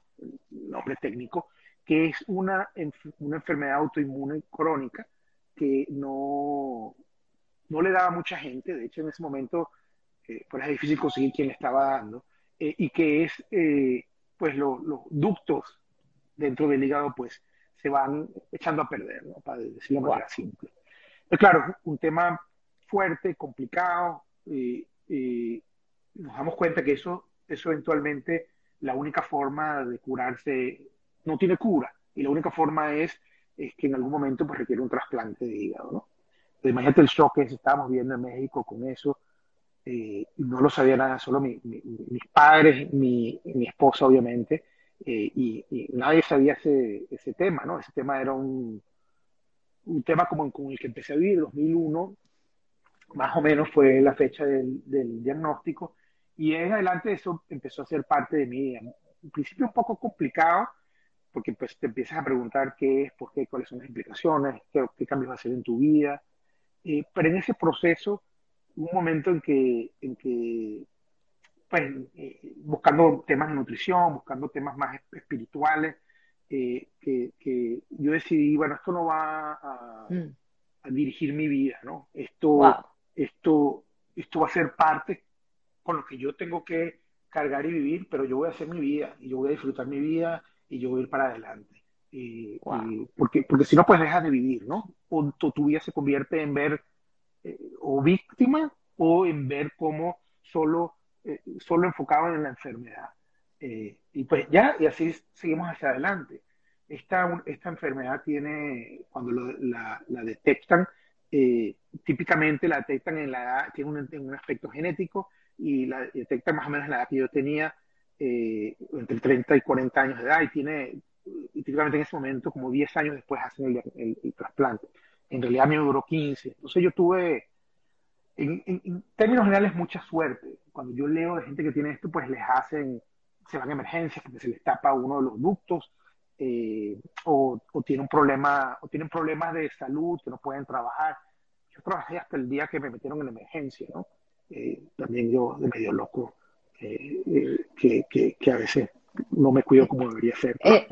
en definitiva, utilizaste pues todos los recursos que tuviste a tus manos de tu educación.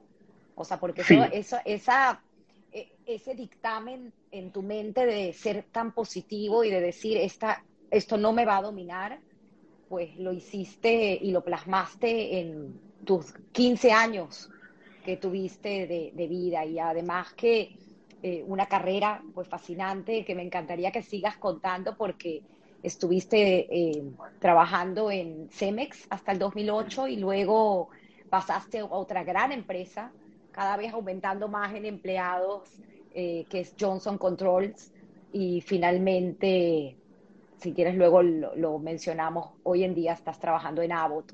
Sí. Así que es increíble esta trayectoria profesional con este ingrediente eh, a nivel familiar que obviamente pues eh, afectó todo el estilo de vida y toda la, la, manera o, el approach como, como eh, familia. Tami tuvo que cambiar muchas cosas, tú tuviste que cambiar estilo de vida y llegaron dos hijos más. Sí, mira, nos mudamos a México, empiezo a trabajar en Cemex para irme un poquito a la parte profesional, eh, eh, empiezo enfocado en, la, parte de desarrollo, implementando el proyecto que yo había creado, lo que he mencionado antes, pues viendo las consecuencias y es una visión distinta cuando estás implementando las cosas que, que, diseñaste. Era, era mucho, habíamos diseñado todo un sistema de, de procesos de recursos humanos enfocados en competencias que tienen que ver con la innovación, para hacerlo de manera simple, ¿no? Y entonces estaba trabajando, implementando en toda la parte de desarrollo. En ese momento creé la Universidad CEMEX, solo para CEMEX México. Y trabajé en eso, bueno, en, en, varias cosas conectadas con, con, eh, eh, eh, con eso. Y de ahí me, me, muevo a la parte corporativa y ya tengo que crear pues la parte de desarrollo a nivel global para, para CEMEX ya obviamente es mucho más digital. Me meto en la parte de e-learning muy temprano. De hecho, me había metido ya con el proyecto uh, el, en entrando, ¿no? Eh, muy, muy temprano en la parte de, aprendizaje digital. Eh, y, con trabajos, bueno, diferentes proyectos, ahí eh, termino armando esa, esa, esa, esa, infraestructura de aprendizaje eh, a nivel global. Y, finalmente lo último que hice eh, en Cemex fue trabajar en, una, en, la parte de gestión del cambio, eh, pues en temas con, ah, mm, con una compra que se había hecho. ¿no? entonces, de ahí, de alguna forma, pues estaba yendo, yendo y viniendo ah, para, para, para, Estados Unidos por ese proyecto. y en una de esas, pues, es donde conecto con alguien que me trae a, a, Johnson Controls y, eventualmente termino aquí en, en Milwaukee, ¿no? Eh, en, ese en ese proceso, pues, también formó familias, nace Alex, eh, en el 2002 y nace Ariel en el 2006. Eh, y bueno, ya es una familia completa con, digo, mis hijos que pues el centro de nuestra familia los adoramos y, y, pues con cada uno su, su, su, su, persona, ya hablaremos un poquito más de eso. No, increíble también resaltar, pues obviamente, este aprendizaje que tuvieron como familia con estas mudanzas, ¿no? Y mantener pues esa identidad de, judío, el, tema de, encontrar comunidad en cada una de las locaciones. Tuviste eh, eh, excelente recibimiento en Monterrey, en la comunidad judía, igualmente en Milwaukee, donde aún eh, sigue viviendo. Y creo que ha sido también una parte de de, enseñanza que nos puedes brindar en ese moverte, ¿no? En, estos medios eh, distintos con familia y a nivel profesional y pues obviamente a nivel eh, de educación. Sí, mira, la, parte judía es un tema central porque me muevo de, cada vez que me muevo, pues es como que mi casa, home away from home, ¿no? Mi casa fuera de mi casa. Y es donde de alguna forma, pues uno lo conecta y lo, es tu parte familiar, tu tradición, y, siempre a través de eso, pues no me puedo quejar.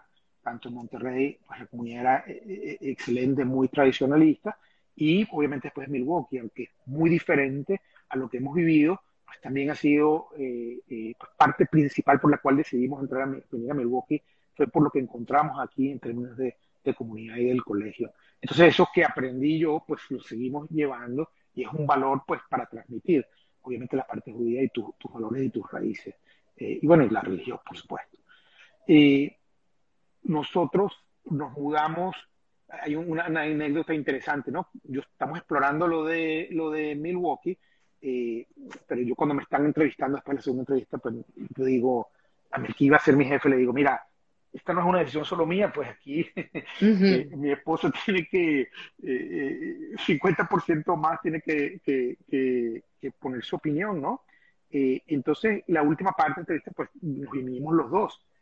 Y, fue muy, muy interesante y muy lindo también como que vimos, exploramos la comunidad y mi jefe pues tenía un vecino enfrente que era parte de la comunidad y también sus padres eran argentinos y había una conexión ahí y nos conectamos mucho con esa familia y eso más cómo nos atendieron en el colegio, cómo nos estuvimos en la comunidad, digamos, de una forma nos hizo tomar esa decisión. Fue una decisión obviamente profesional, pero también de personal, ¿no?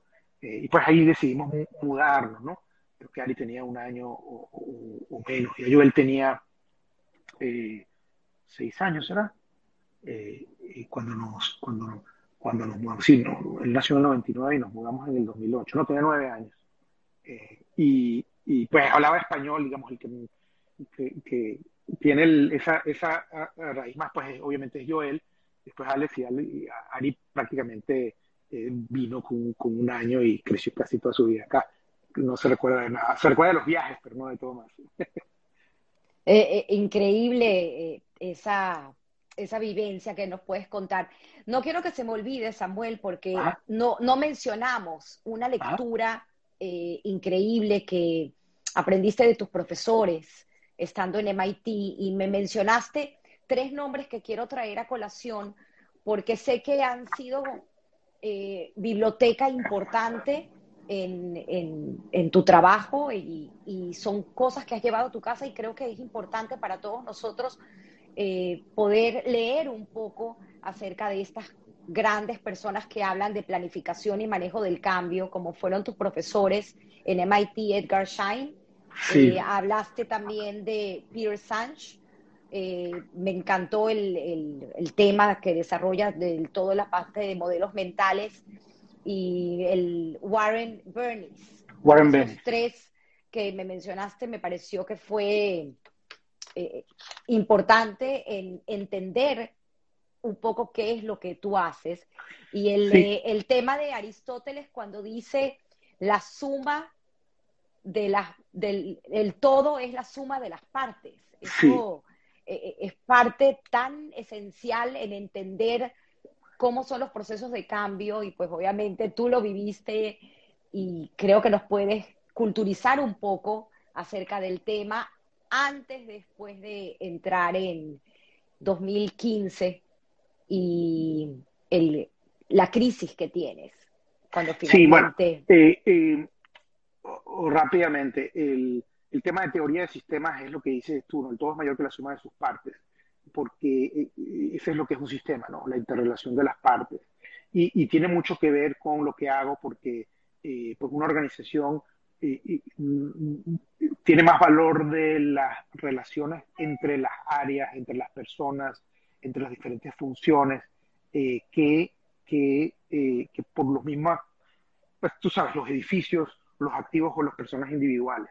Entonces, eso hace que, que cuando yo hago mi trabajo de, de, desarrollo nacional y de diagnóstico, ahí conecto mucho el tema de diagnóstico con, con mi papá, es una forma de conectar mm. la, la, capacidad de diagnóstico médica con la capacidad diagnóstico organizacional, esa habilidad de conectar cosas y ver dónde están los issues y trabajar sobre eso. a veces, eh, pues, trabaja sobre procesos y decir, bueno, estos dos departamentos están funcionando, hay que reorganizar la empresa, eh, hay que instalar un proceso eh, nuevo, hay que crear un equipo de liderazgo que funcione bien. Entonces, este es el tipo de trabajo que yo hago en la parte de desarrollo y en la parte de talento, pues son procesos de talento como el de gestión del desempeño o sucesión, que es un tema sumamente importante, ¿no? Eh, se pierde mucho, muchísimo dinero si no tienes un sucesor para un cargo importante como el de presidente de la empresa o un vicepresidente. Entonces, y yo aprendí mucho en, en, MIT porque este, entendí mucho lo que es la cultura con Edgar Schein, que prácticamente creó el, el cambio, el cambio no, el, el field eh, de cultura organizacional eh, eh, y, los, y, de los cambios, y tuve una oportunidad de hacer la clase con él, y eso fue como, wow, pues, estar en, en, el cielo toda esa clase, ¿no? Y pasabas por un proceso de cambio, los, las, las personas tienen sus proyectos y se analizaban en la clase todo eso me ha ayudado y me ha acompañado durante toda mi carrera. Tanto eso como todo el... Eh, que también estaba ahí, tuve la oportunidad de, pues, conversar con él, eh, eh, que puso los conceptos ¿no? de, la quinta disciplina, entre ellos había uno de modelos mentales, pero también uno de, el pensamiento sistémico, ya ves cómo las cosas se van conectando, etcétera, el, tema de visualización y de visión. entonces, pues esas son cosas que me han venido acompañando en mi carrera. Eh, y el concepto de Warren Bennis de los, momentos que dicen crucibles de tu vida, donde tú haces un brinco eh, en tu desarrollo. Eh, y esas cosas, pues, nos viven, nos ocurren a todos. Este, esta cosa que vamos a hablar ahorita, el tema de mi trasplante, pues es un momento que, pues, que cambia, cambia, cambia la forma de pensar, cambia la forma de ver la vida. y eso es lo que es, al final de cuentas, el, el desarrollo. Eso es, al final de cuentas, lo que hago. Es fascinante, fascinante, por eso no quería que se me olvide, inclusive investigando un poco, creo que podemos hacer la recomendación, obviamente leernos los libros, pero hay un video que conseguí en YouTube, luego lo voy a poner, que habla de esta, la quinta disciplina, pero hace la analogía de cada eh, disciplina con una película de Disney. Ah, sí, eh, excelente, sí. Son conceptos básicos, las cosas han evolucionado mucho pero que desde niños nosotros podemos enseñárselo a nuestros hijos. O sea, es algo que al final termina, vuelve, vuelve, y repito, son valores, valores y eso nadie te lo quita. Nadie te lo quita. ¿Qué pasa en 2015, Samuel? Bueno, ah, de hecho, estuve revisando y fue más en 2016 para que, para, que veas que eh, yo ya empezamos a ver, pues durante todos esos años yo me chequeo una o dos veces al año exámenes de sangre, tengo explorando cosas que tienen que ver relacionadas con el tema del hígado. Eh, eh, cada año iba con mi papá, o era mayo en, en, Rochester, o, estábamos yendo a Miami, a Jackson Memorial con los mejores médicos, ¿no? Estábamos yendo con el que escribía. En mayo vimos al doctor Larruso, que era el que escribía sobre PSC, ¿no? Entonces digo, otra vez resalto tener de backing esa, esa, esa, eso, esos dos ilustres eh, de, la medicina que son mi papá y mi, y, mi hermano, ¿no? Entonces, eh, ya empiezan a verse los valores que no están yendo muy bien, empiezo inclusive tomar algunas cosas, hay un, eh, porque el, hígado está un poco fallando ¿no? o no funcionando completamente bien, inclusive estoy ya teniendo muchos eh, síntomas, ¿no? Estaba muy cansado, yo no lo sabía. Eh, y, eh, y, mi, y mi, ¿cómo se llama? Y mi, eh, inclusive no, no, no, estaba viendo claro, tenía un poquito de fogginess, como se dice, y esos eran síntomas ¿no? de que algo estaba pasando. Entonces ya estábamos pensando a pensar, bueno, ¿dónde podría hacerme el trasplante? Eh, y, y entonces vuelvo a, Entonces, en ese momento, pues estamos empezando a buscar dónde, pero de manera muy planificada, muy, muy, muy, muy alto nivel. Eh, y yo sigo trabajando igual. Y en una de, esas tengo, ya era director en Johnson Controls de, de, de, una de las unidades de la parte de talento y estoy... Mi, uh, y me siento muy mal. Eh, y yo no puedo terminar el workshop. Le digo a la persona que está hablando, mira, termínalo porque no puedo, me siento muy mal me, me, me y, me siento, la persona termina, vuelvo a mi casa eh, y, y oye, me siento muy mal y ella me dice, oye, sí, está, bueno, ya estaba hinchado dos semanas antes, dos semanas no, unos días antes, ya mi esposa me está diciendo, oye, tiene los ojos un poco eh, amarillos, alguien vecino me había dicho. Y, obviamente yo no lo conectaba, porque nunca me había pasado nada. Cuando uno tiene los, la, eh, la parte blanca de los ojos amarillos también es un síntoma de, de, que tienes un problema en, el hígado, ¿no? Eh, y nos fuimos a, a ¿cómo se llama?, a, a, la emergencia. Y llegó la emergencia el día siguiente, era un viernes, eh, entramos, ¿no? Eh, y el, el, doctor, bueno, esto obviamente voy a la emergencia, hablo con mi hermano, me, me ayuda mi doctora, y se me a la emergencia, entro a la emergencia, me hacen los exámenes, y yo le digo al, al doctor, bueno, doctor, ¿qué es lo que, ¿cuándo me voy? Y me dice, no, usted no se va, usted se va arriba a hospitalizarse, ¿no? Estamos hablando en, Milwaukee de eso, y pues ahí ya empieza el proceso. Básicamente hasta ahí, hasta ahí llegué, hay que empezar a buscar en serio. Entonces, la, digo, la vida, la vida te puso, la vida te puso eh, meses atrás, eh, trajimos eh, la historia, en historias que contar de Mirna, Mirna Weisberg. Correcto. Y, y, la vida, por magia, te puso en el camino Mirna y el doctor de Mirna, el señor, el doctor Luis Fernández. Correcto. Si quieres cuenta un poco, porque sé que esto pasó dos o tres meses antes de ese episodio. Sí. de hecho pasó antes, ayer revisando, y por eso si lo conectabas con el 2015. Eh, fecha exacta no recuerdo, pero oigo a través de nuestro chat que eh, pues todo el, cuento de Mirna, ¿no? Que está, acaba de terminar su proceso de, donar el, trasplante. Ella está en Madison. Eh, Madison es a una hora y 45 minutos de acá. Eh, y le digo a mi esposo, oye, vamos a visitar a Mirna, pues está aquí, ¿qué nos cuesta? Empiezo a hablar con ella y, pues nos vamos y nos encontramos allá a, a, comer en un lugar, en un restaurante venezolano, por cierto. Y en ese lugar está eh, está Mirna, pero también está Rebeca, ¿no? Rebeca y Natán Luzgarte. Rebeca estaba recién recuperándose, todavía se veía, oye, que estaba en proceso de recuperación fuerte. Este tema es muy importante porque ni, ahí tuvimos una conexión con ellos y obviamente con que, pues, que siguió, ¿no? Especialmente mi esposa, también. Entonces, eh, ah, para poner un poco en contexto, Mirna es la cuñada de Rebeca. Rebeca necesitaba eh, un trasplante por cosas de la vida, que eso también pueden ir a historias que contar y escuchar la historia de, Mirna. Mirna es quien dona el, eh, el hígado para Rebeca y pues hay una historia fascinante que ocurre eh, en ese momento, además que aprendes del proceso y conoces al, al doctor. No lo conoces personalmente, pero conoces pues la historia. Ahí hablan del el doctor que las operó, que de hecho es muy amigo de ellos, Luis Fernández. Venezolano. venezolano, grabado en la, en la, central, eh, eh, y que pues hablan maravillas de él y del proceso, ¿no? Y un proceso, bueno, ya lo contó. Eh, y a mí se me prende un bombillo, ¿no? En ese momento todavía no había pasado, o sea, estamos todavía no en, el proceso de urgencia y bueno, esto quizás es una posibilidad, pero digamos, así fue una cosa que me, pasó en ese momento por la cabeza. creo si lo conversé con Tami o no, pero, pero entonces, eso es un tema muy importante porque después, cuando me pasa este tema, estamos en, Milwaukee, en un hospital, estamos, oye, hay que buscar a dónde ir, ¿no? Eh, puede ser el hospital en Milwaukee, pero puede ser en otros lados. Entonces mi hermano llega, empieza a ver y empieza a ver los números, dónde está aquí, eh, pues sí, vamos a mayo, eh, a, ¿cómo se llama?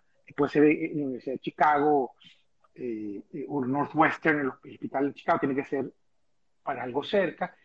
y, y Tami habla y, habla de este caso ahí con él y, y, dijo, bueno, yo no, la experiencia de, pues, de, de, de y de Rebeca es que ellos se habían mudado prácticamente para Madison. Entonces, también me cuenta, digo, esto lo, lo, lo, oigo y dice, yo no voy a mudar a toda la familia a mayo, mis hijos están estudiando, a cinco horas y media de acá, y entonces empezamos a explorar esto, y entonces Daniel empieza a ver los números, y dice, bueno, pero ¿cómo, cómo está esto? O sea, toda esa conversación está ahí, y, y también dice, bueno, pero tú vas a estar hablando con este doctor en nada, con los otros, quién sabe hasta cuánto vas a poder entrar en el proceso.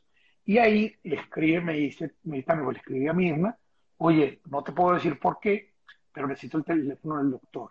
Y Natán le devuelve a Tami, mira, soy Natán, aquí está el, el, número, y ya, y entonces hablan, una media hora más tarde está mi hermano hablando con el doctor, hablan de todo, les recomiendan y pum, nos vamos a Madison. Y es fascinante porque hay la conexión eh, de, de, de, de, eso y como las cosas que te ponen la vida enfrente. Y tú vas a Madison ya en crisis, o sea, ya había una operación inminente que tenían que hacer. Sí, sí, eh, eh, era eh, la situación de la familia, como bien lo dices, tenías todavía los niños chiquitos que no entendían qué era lo que estaba sucediendo porque ustedes pues intentaban mantener el, equilibrio en, ese hogar. Y es fascinante porque cuenta si quieres la historia, a mí se me, en China la piel. Todo ese proceso, wow. nadie sabía que yo tenía esto, yo no le había contado a nadie. Eso es una cosa nada más de mi familia y un poco parte de mi personalidad, de que pues es un tema que yo tengo, un tema mío y ya está, ¿no? Eh, eh, y era parte también de, pues yo no voy a vivir, o sea, contando mi, mi, mi, problema, ¿no? Esa es parte de, de mí y ya está. Eh, y en ese, eh, digamos, entonces en ese proceso mi hermano me dice, bueno, no, nos vamos a Madison, pero antes de irnos a Madison, yo empiezo a contar más, ¿no? Porque ya, ya la cosa se puso complicada y me recuerdo, y está la parte de, mis amigos, ¿no? Yo empiezo a llamarlos y decirles, mira, tengo esto y pues yo soy muy directo y directamente dice, mira, tengo un problema, me tengo que hacer un trasplante, ¿no? digamos, tirar eso ahí de frente. Y bueno, en ese proceso, todo, o sea, se puso a llorar oyendo la cosa, eh, uno de mis amigos, y digo, fue un proceso muy, muy, difícil, ¿no? De, contar a mi, a mi, a mi familia y a, y a, mis, y a mis amigos ya un poquito más, más extendidos que esto es lo que tenía que pasar. Y bueno, ya se empezó a mover, es increíble, se empezó a mover todo. Y es cuando tú dices, tu familia, tus amigos, that's it. Eso es lo que tú tienes que, que, que, que vivir toda tu vida. Las, las, otras cosas son pasajeras. Wow. El dinero, el, el eh, ¿cómo se llama? Eh, pues las compañías, ¿no? Pasas de un trabajo a otro, o, pues depende, las empresas cambian, etcétera, pero los amigos que tú haces y tu familia, y especialmente los amigos que haces al principio, donde no hay intereses, ¿no? Cuando tú haces amigos en, la, en, el colegio o en la universidad, pues esos amigos son, son, son, amigos tuyos por eso, no porque hiciste dinero, por alguna razón, eh, son amigos tuyos del alma, ¿no? Por, choice, ¿no? Porque quieren.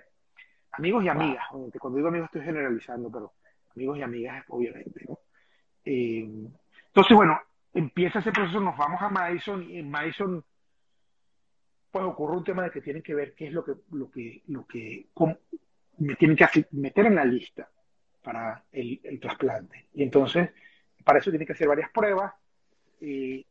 claro, porque si quieres pones eh, un poco en contexto eh, la decisión finalmente de ponerte en la lista y conseguir un trasplante a que no fuese un trasplante en vivo, que fue el caso de Mirna. Sí, correcto. Eh, ah, bueno, hay varias cosas. Uno, hay un tema técnico de uno, dónde está uno en la lista, ¿no? En la lista de, de para, hacer, para hacer trasplantes. Que se llama Med, Med, Score. El Med Score. sí, correcto. Y los médicos, pues aquí lo, lo conocerán. Eh, tienes, mientras más alto es ese MEL score, que es una combinación de factores eh, cuando se, que se toman de la sangre, cuando, del hígado, cuando mientras más subes, eh, pues más alto estás en la lista. Quiere decir que tu, que, tu, que tu hígado está en peores condiciones. Sin embargo, hay un tema que dicen que la gente que tiene PSI como yo, que es una enfermedad que no le da mucha gente, es un tema muy pequeño, ya es conocido, pero inclusive cuando yo empecé, pues no, no había mucha información al respecto. Eh, el, tu hígado puede estar en peores condiciones que lo que el MEL score dice. Entonces, eh, tu hígado o tu calidad de vida. Entonces, eh, cuando estamos haciendo eso, pues hay que ver el MEL score por un lado, pero antes hay que entrar en la lista. La lista, quiere decir, para la lista no, no entra cualquiera, tiene que estar seguro que tú estás, tu, tu, tu hígado y tu cuerpo está apto para hacer el, el, el trasplante. Entonces, hay unas pruebas que tenías que hacer ahí, pero entre esas cosas había que asegurarse que no había cáncer en el, en el hígado. Y, y, había un ducto ahí que no podían abrir.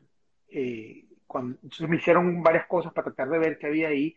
Eh, y, y, pues entre eso, eh, yo estaba en el, en el, hospital, de hecho, mm, me, me, me fueron, me, todavía estaban armando eso. y yo, una vez que tú te, te, te curas, te curas no, tú te, te estabilizas, te mandan otra vez a tu casa. Eh, habían podido, todavía estaban, no, me habían aceptado en la lista, porque todavía no podían determinar si había o no, no hígado, porque no podían entrar con, eh, a ver, un procedimiento que se llama el ERCP. Entonces metieron una sonda en el medio para tratar de, de, de, ver por otro lado, por dentro. Bueno, y todo ese proceso, cuando yo vuelvo, a, a, estando en mi casa, obviamente estaba un poco deteriorado y, y obviamente pues en todo ese proceso estaba Tami orquestando todo, ¿no? y ahí hay un, un, una infección que, que, que como, como, uh, eh, como eh, que, que, hace que yo tenga que volver al hospital. Entonces, ¿por qué es importante esto? Porque cuando vuelvo al hospital y por la infección, una, una, una, que te da ya cuando el, el, hígado está, pues, en, se están tapando los ductos, eh, ellos vuelven a, medirme y tienen que bajar la infección. Pero en ese proceso, cuando hay infección, los números del, del MELSCORE suben. Eh, entonces, esos números suben y ellos tienen que hacer la medida, tienen que hacer esa medición una vez que la infección baja también, entonces, pero se mantienen estables por una semana. Se mantiene el número, ¿no? Dentro de la base de datos. Entonces, yo entro ahí, qué sé yo, un, un, un lunes, ¿no? O, o, o, un lunes, un, un, o sea, bueno, no es tan importante. Eh, y me estoy devolviendo un día antes de que el mail tenga que cambiar, de que tenga que hacer los exámenes otra vez, porque eso se quedaba fijo una semana. Entonces, cuando nos estamos devolviendo, el número cruz sube. Entonces, quiere decir que en esos días yo estaba más cerca de ser elegible. Eh, pero eso iba a pararse solo una semana, eh, porque después la infección baja y los números cambian. Nos estamos devolviendo y cuando nos estamos un día estamos llegando a Milwaukee, yo en el carro también recibimos una llamada, también recibí una llamada que hay un hígado disponible. Entonces imagínate, wow. se para ahí, empieza a llamar, tienes que, que decir si sí o si no, eh, pues ella dice, ya voy a responder, hablamos, wow. llamó al, al, doctor o llamó a mi hermano, y entonces llama y dice, sí, claro que sí, ahora hay que estar ya, si se tienen que venir ya, pero pueden, o sea, con que estén una hora, dentro de dos horas aquí está bien. Fuimos a la casa, todo el mundo, estaba eh, mi suegro, eh, eh, ahí pues ayudando todo, ¿no? Muy agradecido con, con, con, todo el esfuerzo que hicieron mientras todo este proceso, y entonces, ¡pum!, nos vamos a, a Madison otra vez. Ya, a, ya tú sabes, con un trasplante. ¿no? Eh, entonces, digamos, pues un milagro, ¿no? Es una razón por la que yo caí en Milwaukee eh, desde Caracas, ¿no? Es un milagro, un milagro. Sí. Fue una operación de 14 horas. Sí, fue una operación de 14 horas. Eh, pues ahí quiero resaltar mucho lo, lo, de parte de amigos y familia, ¿no? Durante todo ese proceso, pues no solo había El... apoyo, sino mi familia pues vino, toda, vinieron, digamos, yo me recuerdo de todo, pero un poco vago, ¿no? Pero vienen mis amigos también y están todos esperando. Ahí vino el, el, rabino de la, un rabino que adoramos, vino, eh, pues a todos les puso los tefilim, trajo comida, eh, y, estuvieron el rezo, el rezo de la mañana, el, el rezo de la mañana cuenta un poco, porque es increíble, al final tantas cosas que we take for granted y que te terminas dando cuenta lo importante que son, ¿no? Esa, esa red de amigos, cómo se turnaban para dormir contigo y luego le daban el reporte a, la familia, eh, tu papá. Sí, sí, entonces, eh, sí, claro, en todo ese proceso, pues, hoy en día hay que tomar en cuenta que quien estaba orquestando eso era Tami, ¿no? Y, el, eh, y es increíble, digamos, es cuando, cuando la, esencia de la persona sale, la casta sale, ¿no? En esos momentos duros y, y pues ahí salió, no sabes cómo estuvo llamando con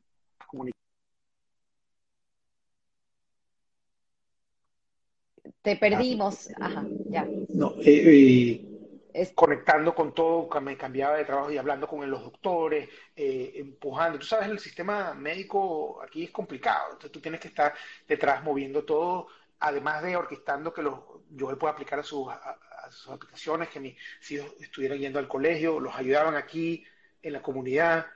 y bueno, obviamente mis amigos del alma pues estaban ahí y se quedaban ya después de la, de la, de la, ¿cómo se llama? De la operación. estoy yo viviendo, o sea, recuperándome y pues se turnaban, ¿no? Entonces hay unos que vinieron para la... Y hay otros que, que, que, me están llamando. Eh, y, y, hay otros que obviamente están en el proceso de, después de recuperación y dormían conmigo en el cuarto, ¿no? Sin tomar en cuenta, obviamente, que pues ahí estuvo toda mi familia, mi hermano, ayudando con, mi, con, mis hijos. Entonces, pues es lo, que uno cosecha, ¿no? Eh, y, lo que sale, ¿no? No es que yo lo pedí, pero, pero ahí estaba, ¿no? Y, está ahí, está ahí de vuelta también. Y pues un apoyo impresionante para Tami también. Y pues los agradezco y pues mis amigos y amigas es mi familia también, mi familia extendida. Me hablaste de, de, un outcome que tuviste después de haber vivido todo esto y en especial el sentido de agradecimiento, precisamente, que, que, comentas, ¿no? eres un Samuel, por llamarlo así, mejorado. Sí, eh, déjame, tengo que, ah, se me está acabando la batería usar. No importa, te puedes mover y puedes seguir contando. Sí, sí. Eh, sí, eh. ¿qué, sale de ahí?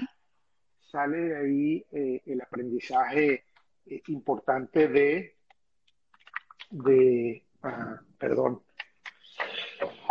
pues te cambia el sentido de la vida. El sentido de la vida, pues parte de lo que hago ahorita es preguntarme todos los días si lo que estoy haciendo es lo que quiero. Eh, de, de, también del agradecimiento a mi familia y a mis padres y a, y a mis amigos, obviamente, de estar ahí, eh, de estar ahí cuando uno lo necesita. No sé si me estás oyendo, ¿no? Perfecto. Sí, no, sirve esto. Dame un segundo. Ah, ya sé. Ok.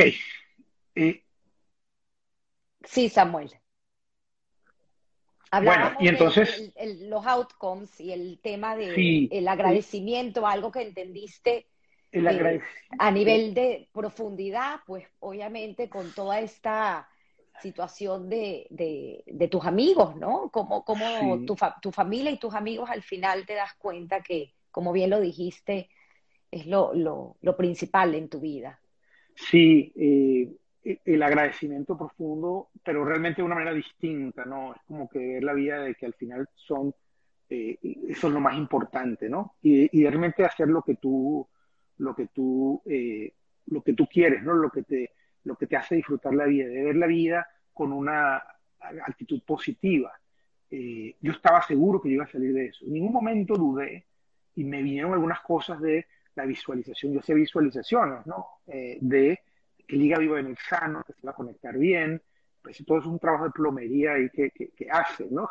Entonces esa, ese, ese tema, ese, el, es un, o sea, yo era, todavía siendo muy trabajador, pero si la pregunta de todo el día, pues vale la pena el esfuerzo lo estoy dedicando a las cosas que me están haciendo crecer, y cómo beneficia esto a mi, a mi familia. Entonces, te, poco te cuestionas, pero también te aclaras y te aclaras volver a tus valores. y, y, también pensar en cuál es el outcome, qué es lo que quieres hacer. La vida de repente te das cuenta que tiene un fin. La vida te regala una oportunidad y el trabajo también, por arte de magia, eh, confabula para que hoy en día eh, seas tan congruente con lo que te pasó y a lo que te dedicas, porque ese cambio, vuelvo y repito, no es casual, volvemos a las causalidades. Eh, terminas tu, tu trabajo, tu proyecto en Johnson Controls y por cosas de la vida aparece esta, este trabajo en esta empresa que al final se dedica a salvar vidas, que es Abbott. Entonces, eh, me parece increíble porque al final tú terminas haciendo lo, lo que realmente crees que, que, se debe hacer. Sí, uh, esta oportunidad viene eh, conectada con eh, cambios que ocurren en Johnson Controls y viene una oportunidad de, trabajar en Abbott, que es una empresa obviamente que trabaja en, el, en, la, en, la, en, la, en, la, parte de salud y que, que el, el, moto es Life to the Fullest, ¿no? Y, lo que hace obviamente es, eh, ayudar a producir productos que ayuden a, a ser nutricionales o a, a vivir, ¿no? Eh, y ayudar a la gente que tiene o enfermedades crónicas o que tiene diabetes o, eh, o que tiene problemas del corazón. Entonces hay una conexión ahí, obviamente, de hacer el trabajo que tengo con pues lo que yo vi durante toda mi vida, que es, trabajar, hacer lo que hago en una empresa que está enfocada en la parte de salud. Creo que no eres médico, Samuel, pero sin lugar a dudas eh, y tu papá ojalá nos esté escuchando, eh, lograste hacer lo que tu papá siempre decía y lo que tienes de familia, de que si vas a hacer algo lo tienes que hacer mejor que yo y en definitiva estás eh, agrandando pues ese trabajo de, y esa vocación de servicio que, tuviste en tu casa con, con, tu trabajo. Es de verdad fascinante y me encantaría, después de haber nos llevado por toda esta carrusel de emociones, porque fue un carrusel de emociones, que podamos escuchar de ti eh, estos consejos que estoy segura pensando en tus hijos eh, y que lo has hecho, ¿no? Con cada uno de ellos, pues no los puedas transmitir a nosotros y terminar con la pregunta que siempre tomo de Guy Ross acerca de suerte o trabajo. Sí, hay, un temita, lo digo rápido, pues que nos pasamos, el tema de la música. Eh, el tema de la música, no nos podemos olvidar del tema de la música. Sí. Eh, que, que, es parte importante porque al final es esa eh, parte de tu agradecimiento. Sí, la vuelta a la música tiene que ver mucho con la, la operación, que ya yo estaba volviendo y una de las pocas cosas que me arrepiento es haber dejado por un tiempo muy importante la parte de la música. Siempre lo quise desde el principio.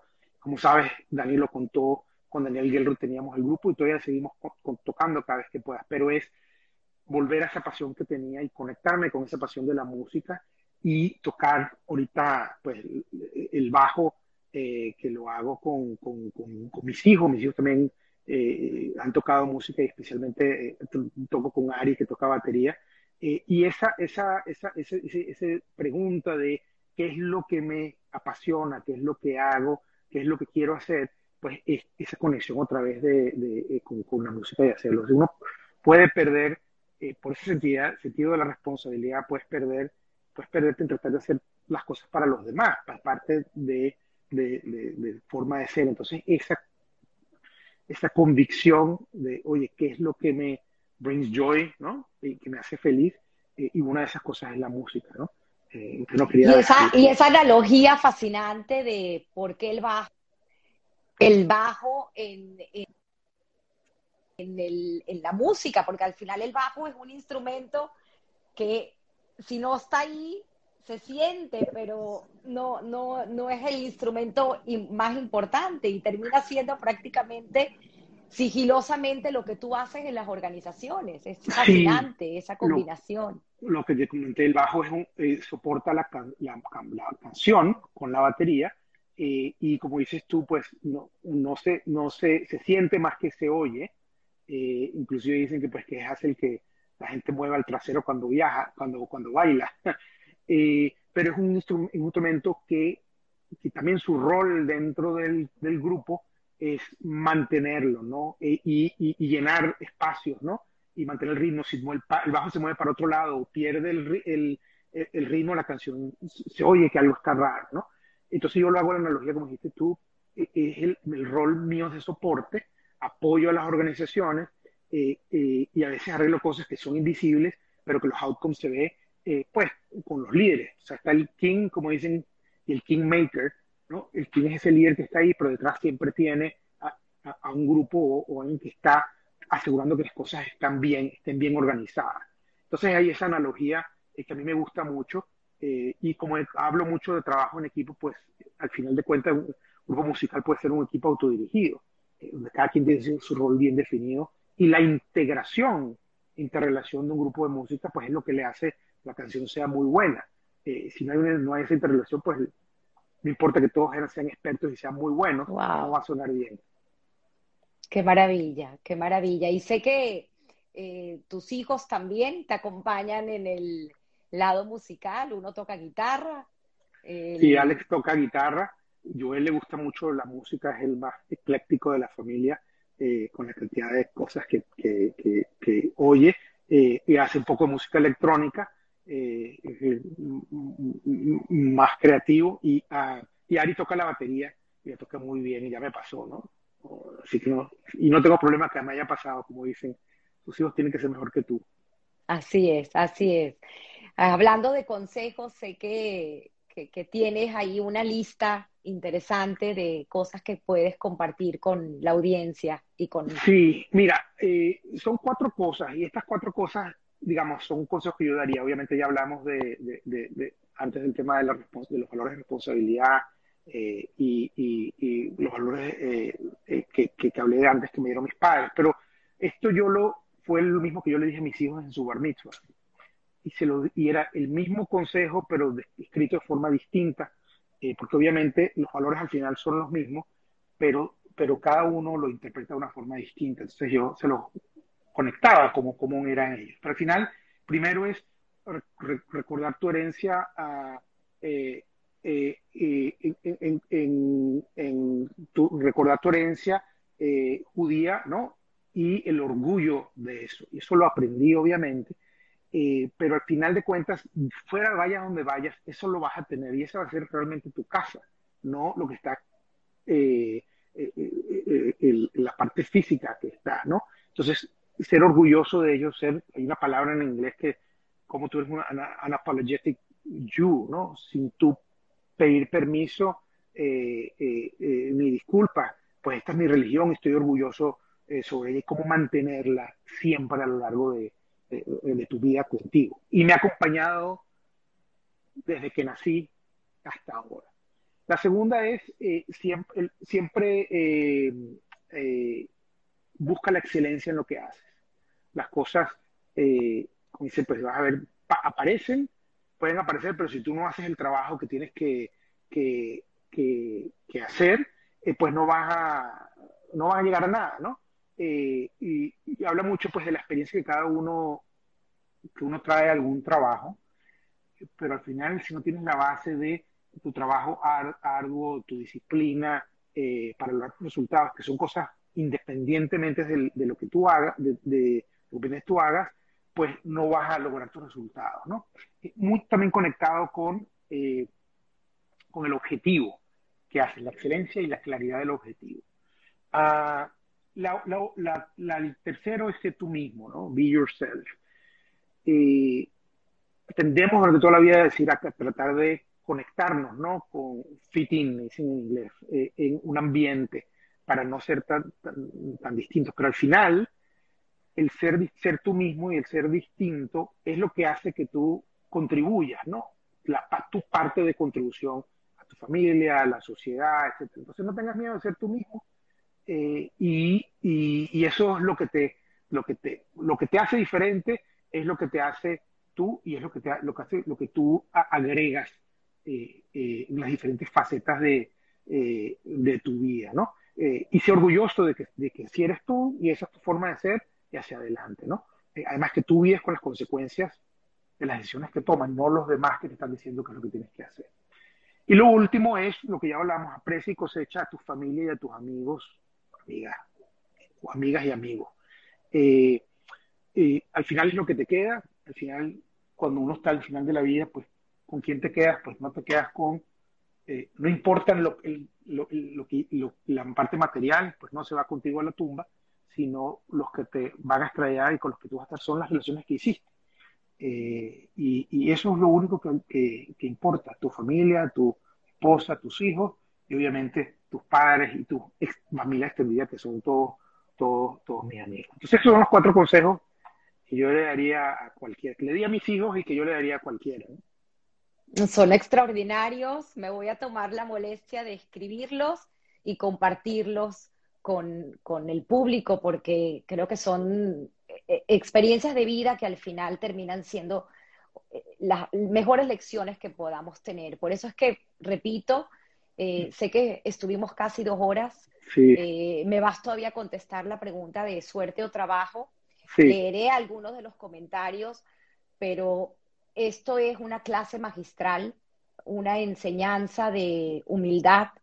Eh, estoy nuevamente, te lo repito, agradecida por haber contado tu historia de la forma como la hiciste, haber conocido eh, tus cimientos de valores y principios que fueron inculcados en casa, eh, de familia, una familia realmente ejemplar y que estoy segura que tus hijos van a recibir lo mismo que recibieron ustedes ambos de sus padres. Tami, en definitiva, eh, es la arquitecta de, la vida, de, la historia familiar de tu hogar, así como lo fue la abuela Rosa en su momento, y creo que no tengo palabras, a mí se me enchina toda la piel de, haber tenido el privilegio y el honor de escucharte. Eh, no es fácil, pero cuando uno hace las cosas con pasión y con amor, pues todo sucede por arte de magia. Suerte o trabajo, Samuel. bueno, volver a decir lo que dices tú, el, el, el arquitecta de, de mi vida y la vida de mi familia, pues es el, valor, el pilar fundamental. Eh, y eso no quiero, bueno, uno se olvida, ¿no? No, no quiero que, que, que, se nos vaya ese, ese, ese tema. Todos tenemos un pilar eh, en nuestra familia. Em, mira, hay una escena uh, de la película Forrest Gump que me ayuda a contestar esta pregunta, ¿no? Forrest Gump, eh, pues indirectamente, para mí también es un filósofo, hay una cantidad de mensajes en esa película extraordinario. Eh, y él está hablando a su, a su eh, creo que era su esposa, ya se muere, y él está ahí hablando y le dice, eh, está reflexionando sobre la vida y dice, yo no sé si mi mamá tiene la razón o, el teniente Dan. ¿Verdad? que el teniente Dan era otro personaje importante en la película. Si cada uno tiene un destino o si eres como una pluma de un ave que está cayendo y sin dirección se mueve sin dirección, ¿no? El tema de el destino o te mueves en la vida de acuerdo a lo que está pasando, ¿no? Eh, pero creo que son un, son, un poco, it's a little bit of both. Es un poquito de las dos cosas y que las dos pasan al mismo tiempo. Entonces, esto me conecta con lo que tú dices. Eh, las oportunidades, la suerte, las oportunidades se presentan, ¿no? Pues lo, lo de Mirna, pues se presentó ahí, por, yo, yo, yo la tomé y, fui para allá, ¿no? Cuando yo estaba aplicando a mi maestría, eh, pues tuve varias conexiones, pero si yo no estuviera claro que quería hacer mi maestría, esas conexiones que se me presentaron no las hubiera agarrado. Entonces, ahí está un poquito la suerte en aquellas oportunidades que tienen, pero luego las tienes que agarrar y trabajar para conseguir lo que quieres. Entonces, eh, eh, por eso digo que es una combinación. Eh, y mientras tú estés más conectado más claro estás y tengas tus, filtros, tu modelo mental más afinado con lo que estás buscando, eh, vas a poder ver esas oportunidades que se presenten, que pues, son la suerte, eh, porque hay muchas. Entonces, eh, así lo veo yo y así pues veo yo que ha sido mi, mi, vida, agarrar esas oportunidades, pero luego trabajar duro y bien duro para conseguir lo que quieres. Tuviste unos maestros en casa ejemplares, porque Esther, tu mamá, pues desde pequeño les enseñó, repito, lo dijimos al principio y lo vuelvo a repetir ahora, hacer esa introspección permanente y de mirar, buscar y mirar hacia adentro en vez de, en vez de buscar y mirar hacia afuera, como es de costumbre. Así que creo, que creo que, eh, repito, eh, unos padres y unos cimientos extraordinarios, una familia bellísima, porque todos han estado aquí comentando, acompañándote a lo largo de estas dos horas. Eh, pregunta Isidoro Essenfeld. Samuel, me encanta la entrevista porque yo siempre estuve al tanto de toda tu historia, ah. pero pude conocer los detalles. Un abrazo para toda la familia. Qué bonito, gracias, muchas gracias. Eh, dice también eh, Hilda Schlesinger, y la entrevista queda grabada, pero estuvo también aquí escuchándote. Historia de arte, tu amiga Tania. sí, Tania Blanc, que estuvo aquí en, Tania Blanc, te mandamos un saludo. México, sí, Cosas así. Eh, Sánchez, Luisa Laura, un señor admirable. Qué bonito, me encanta lo de señor, ya somos señores. Dice eh, Rebeca Seir, que comenté que nos sigue desde Boston, eh, tía de Anabela, la esposa de Andy. Gracias, Rebeca, bellos consejos y experiencias de vida. Eh, dice Simón Casuan, del primo. dice, qué orgullo de primo, autodeterminación, enfoque, fuerza y dirección. Wow, tremenda entrevista, qué lindo. Gracias, Simón. Aquí tenemos a Andy, Andy Fisher, excelente historia. Eh, Samuel, muchas experiencias vividas con Samuel, muy buen amigo, él y Tamar.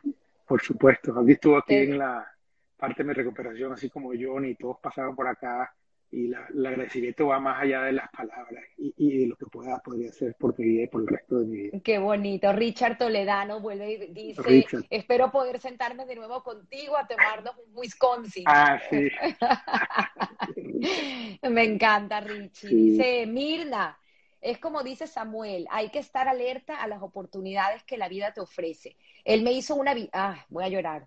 Él me hizo una visita muy agradable y fue la oportunidad de conseguir el doctor que lo salva. Wow. Sí. Gracias, Mirna. No sabes la conexión de poder estar aquí, seguir estando aquí. Qué cosas. Eh, Solange, eh, Anselm, cariños, Solange, muchísimos cariños a ambos. Eh, Miguel Arrieta, desde Israel. Fascinante tu historia, Samuel. Gracias por compartirla. saludos desde Israel. sigo leyendo Dora Katz, un saludo cariñoso para ambos, muy interesante historia familiar. Elena Casuan, buen dicho del tío Eddie. Eh, me imagino cuando hablaste de, tu papá, de me, voy a recordar ahorita de qué fue lo que dijiste el dicho. no, cuando, no, que, que, el hijo tiene que ser ah, mejor que el padre. Creo que fue en ese momento que lo puso. sí, el hijo tiene que ser mejor que el padre. Dice Carlos Oscar, Oscar Jaros, mejor grupo que pasó por la comunidad liderado por Samuel, Daniel Guerro, Daniel Ventata, sí, eso cuando, Jackie Tangir, Johnny, Roberto Dana. Cuando trabajamos en universitarios, en universitarios hebraicas, de eso no hablamos, pero fue un grupo también fascinante, mi, mayor eh, contribución con la comunidad. Y, la verdad que ha sido una experiencia increíble. Pero bueno, ya estamos dos horas y vivir, necesitamos una hora más para, para contar todo. Qué bonito, qué bonito. Bueno, aquí los dejo con estos bellísimos mensajes. Una eh, cosita, Tamara. no quiero olvidar y volver a agradecerte por esta entrevista, por lo que estás haciendo, esa cuestión de conseguir otra vez esas, eh, esos elementos y esas perlas en gente que no lo pudiera hacer, porque pues, yo pienso escribir un libro, ni todas las personas que han pasado por acá. Entonces esa labor tuya de agarrar esas cosas y nos vamos con unos aprendizajes. estaban revisando los que puso Andy, buenísimo, ¿no? Entonces yo agarro de eso, lo hago, se lo enseño a, mis hijos y así aprendemos todos. Es una labor increíble, ¿no, Entonces te lo agradezco mucho. Muchísimas gracias, vuelvo y repito, sé que son dos horas, pero bien vale la pena porque aprender de esta forma de nuestros amigos cercanos, de gente, como bien tú dices, que no tendría a lo mejor oportunidad de contar su historia de otra manera y además es un regalo y un legado para todos. Así que agradecida, quedará en YouTube para los que no la pudieron escuchar en vivo, estará también en podcast, en Spotify, así que cada vez llegando a más gente. Se les quiere y muchas gracias. Gracias. Chao, chao a todos, bye. Fascinante historia que contar hoy con Samuel Casual. gracias, Tamara, gracias por la oportunidad.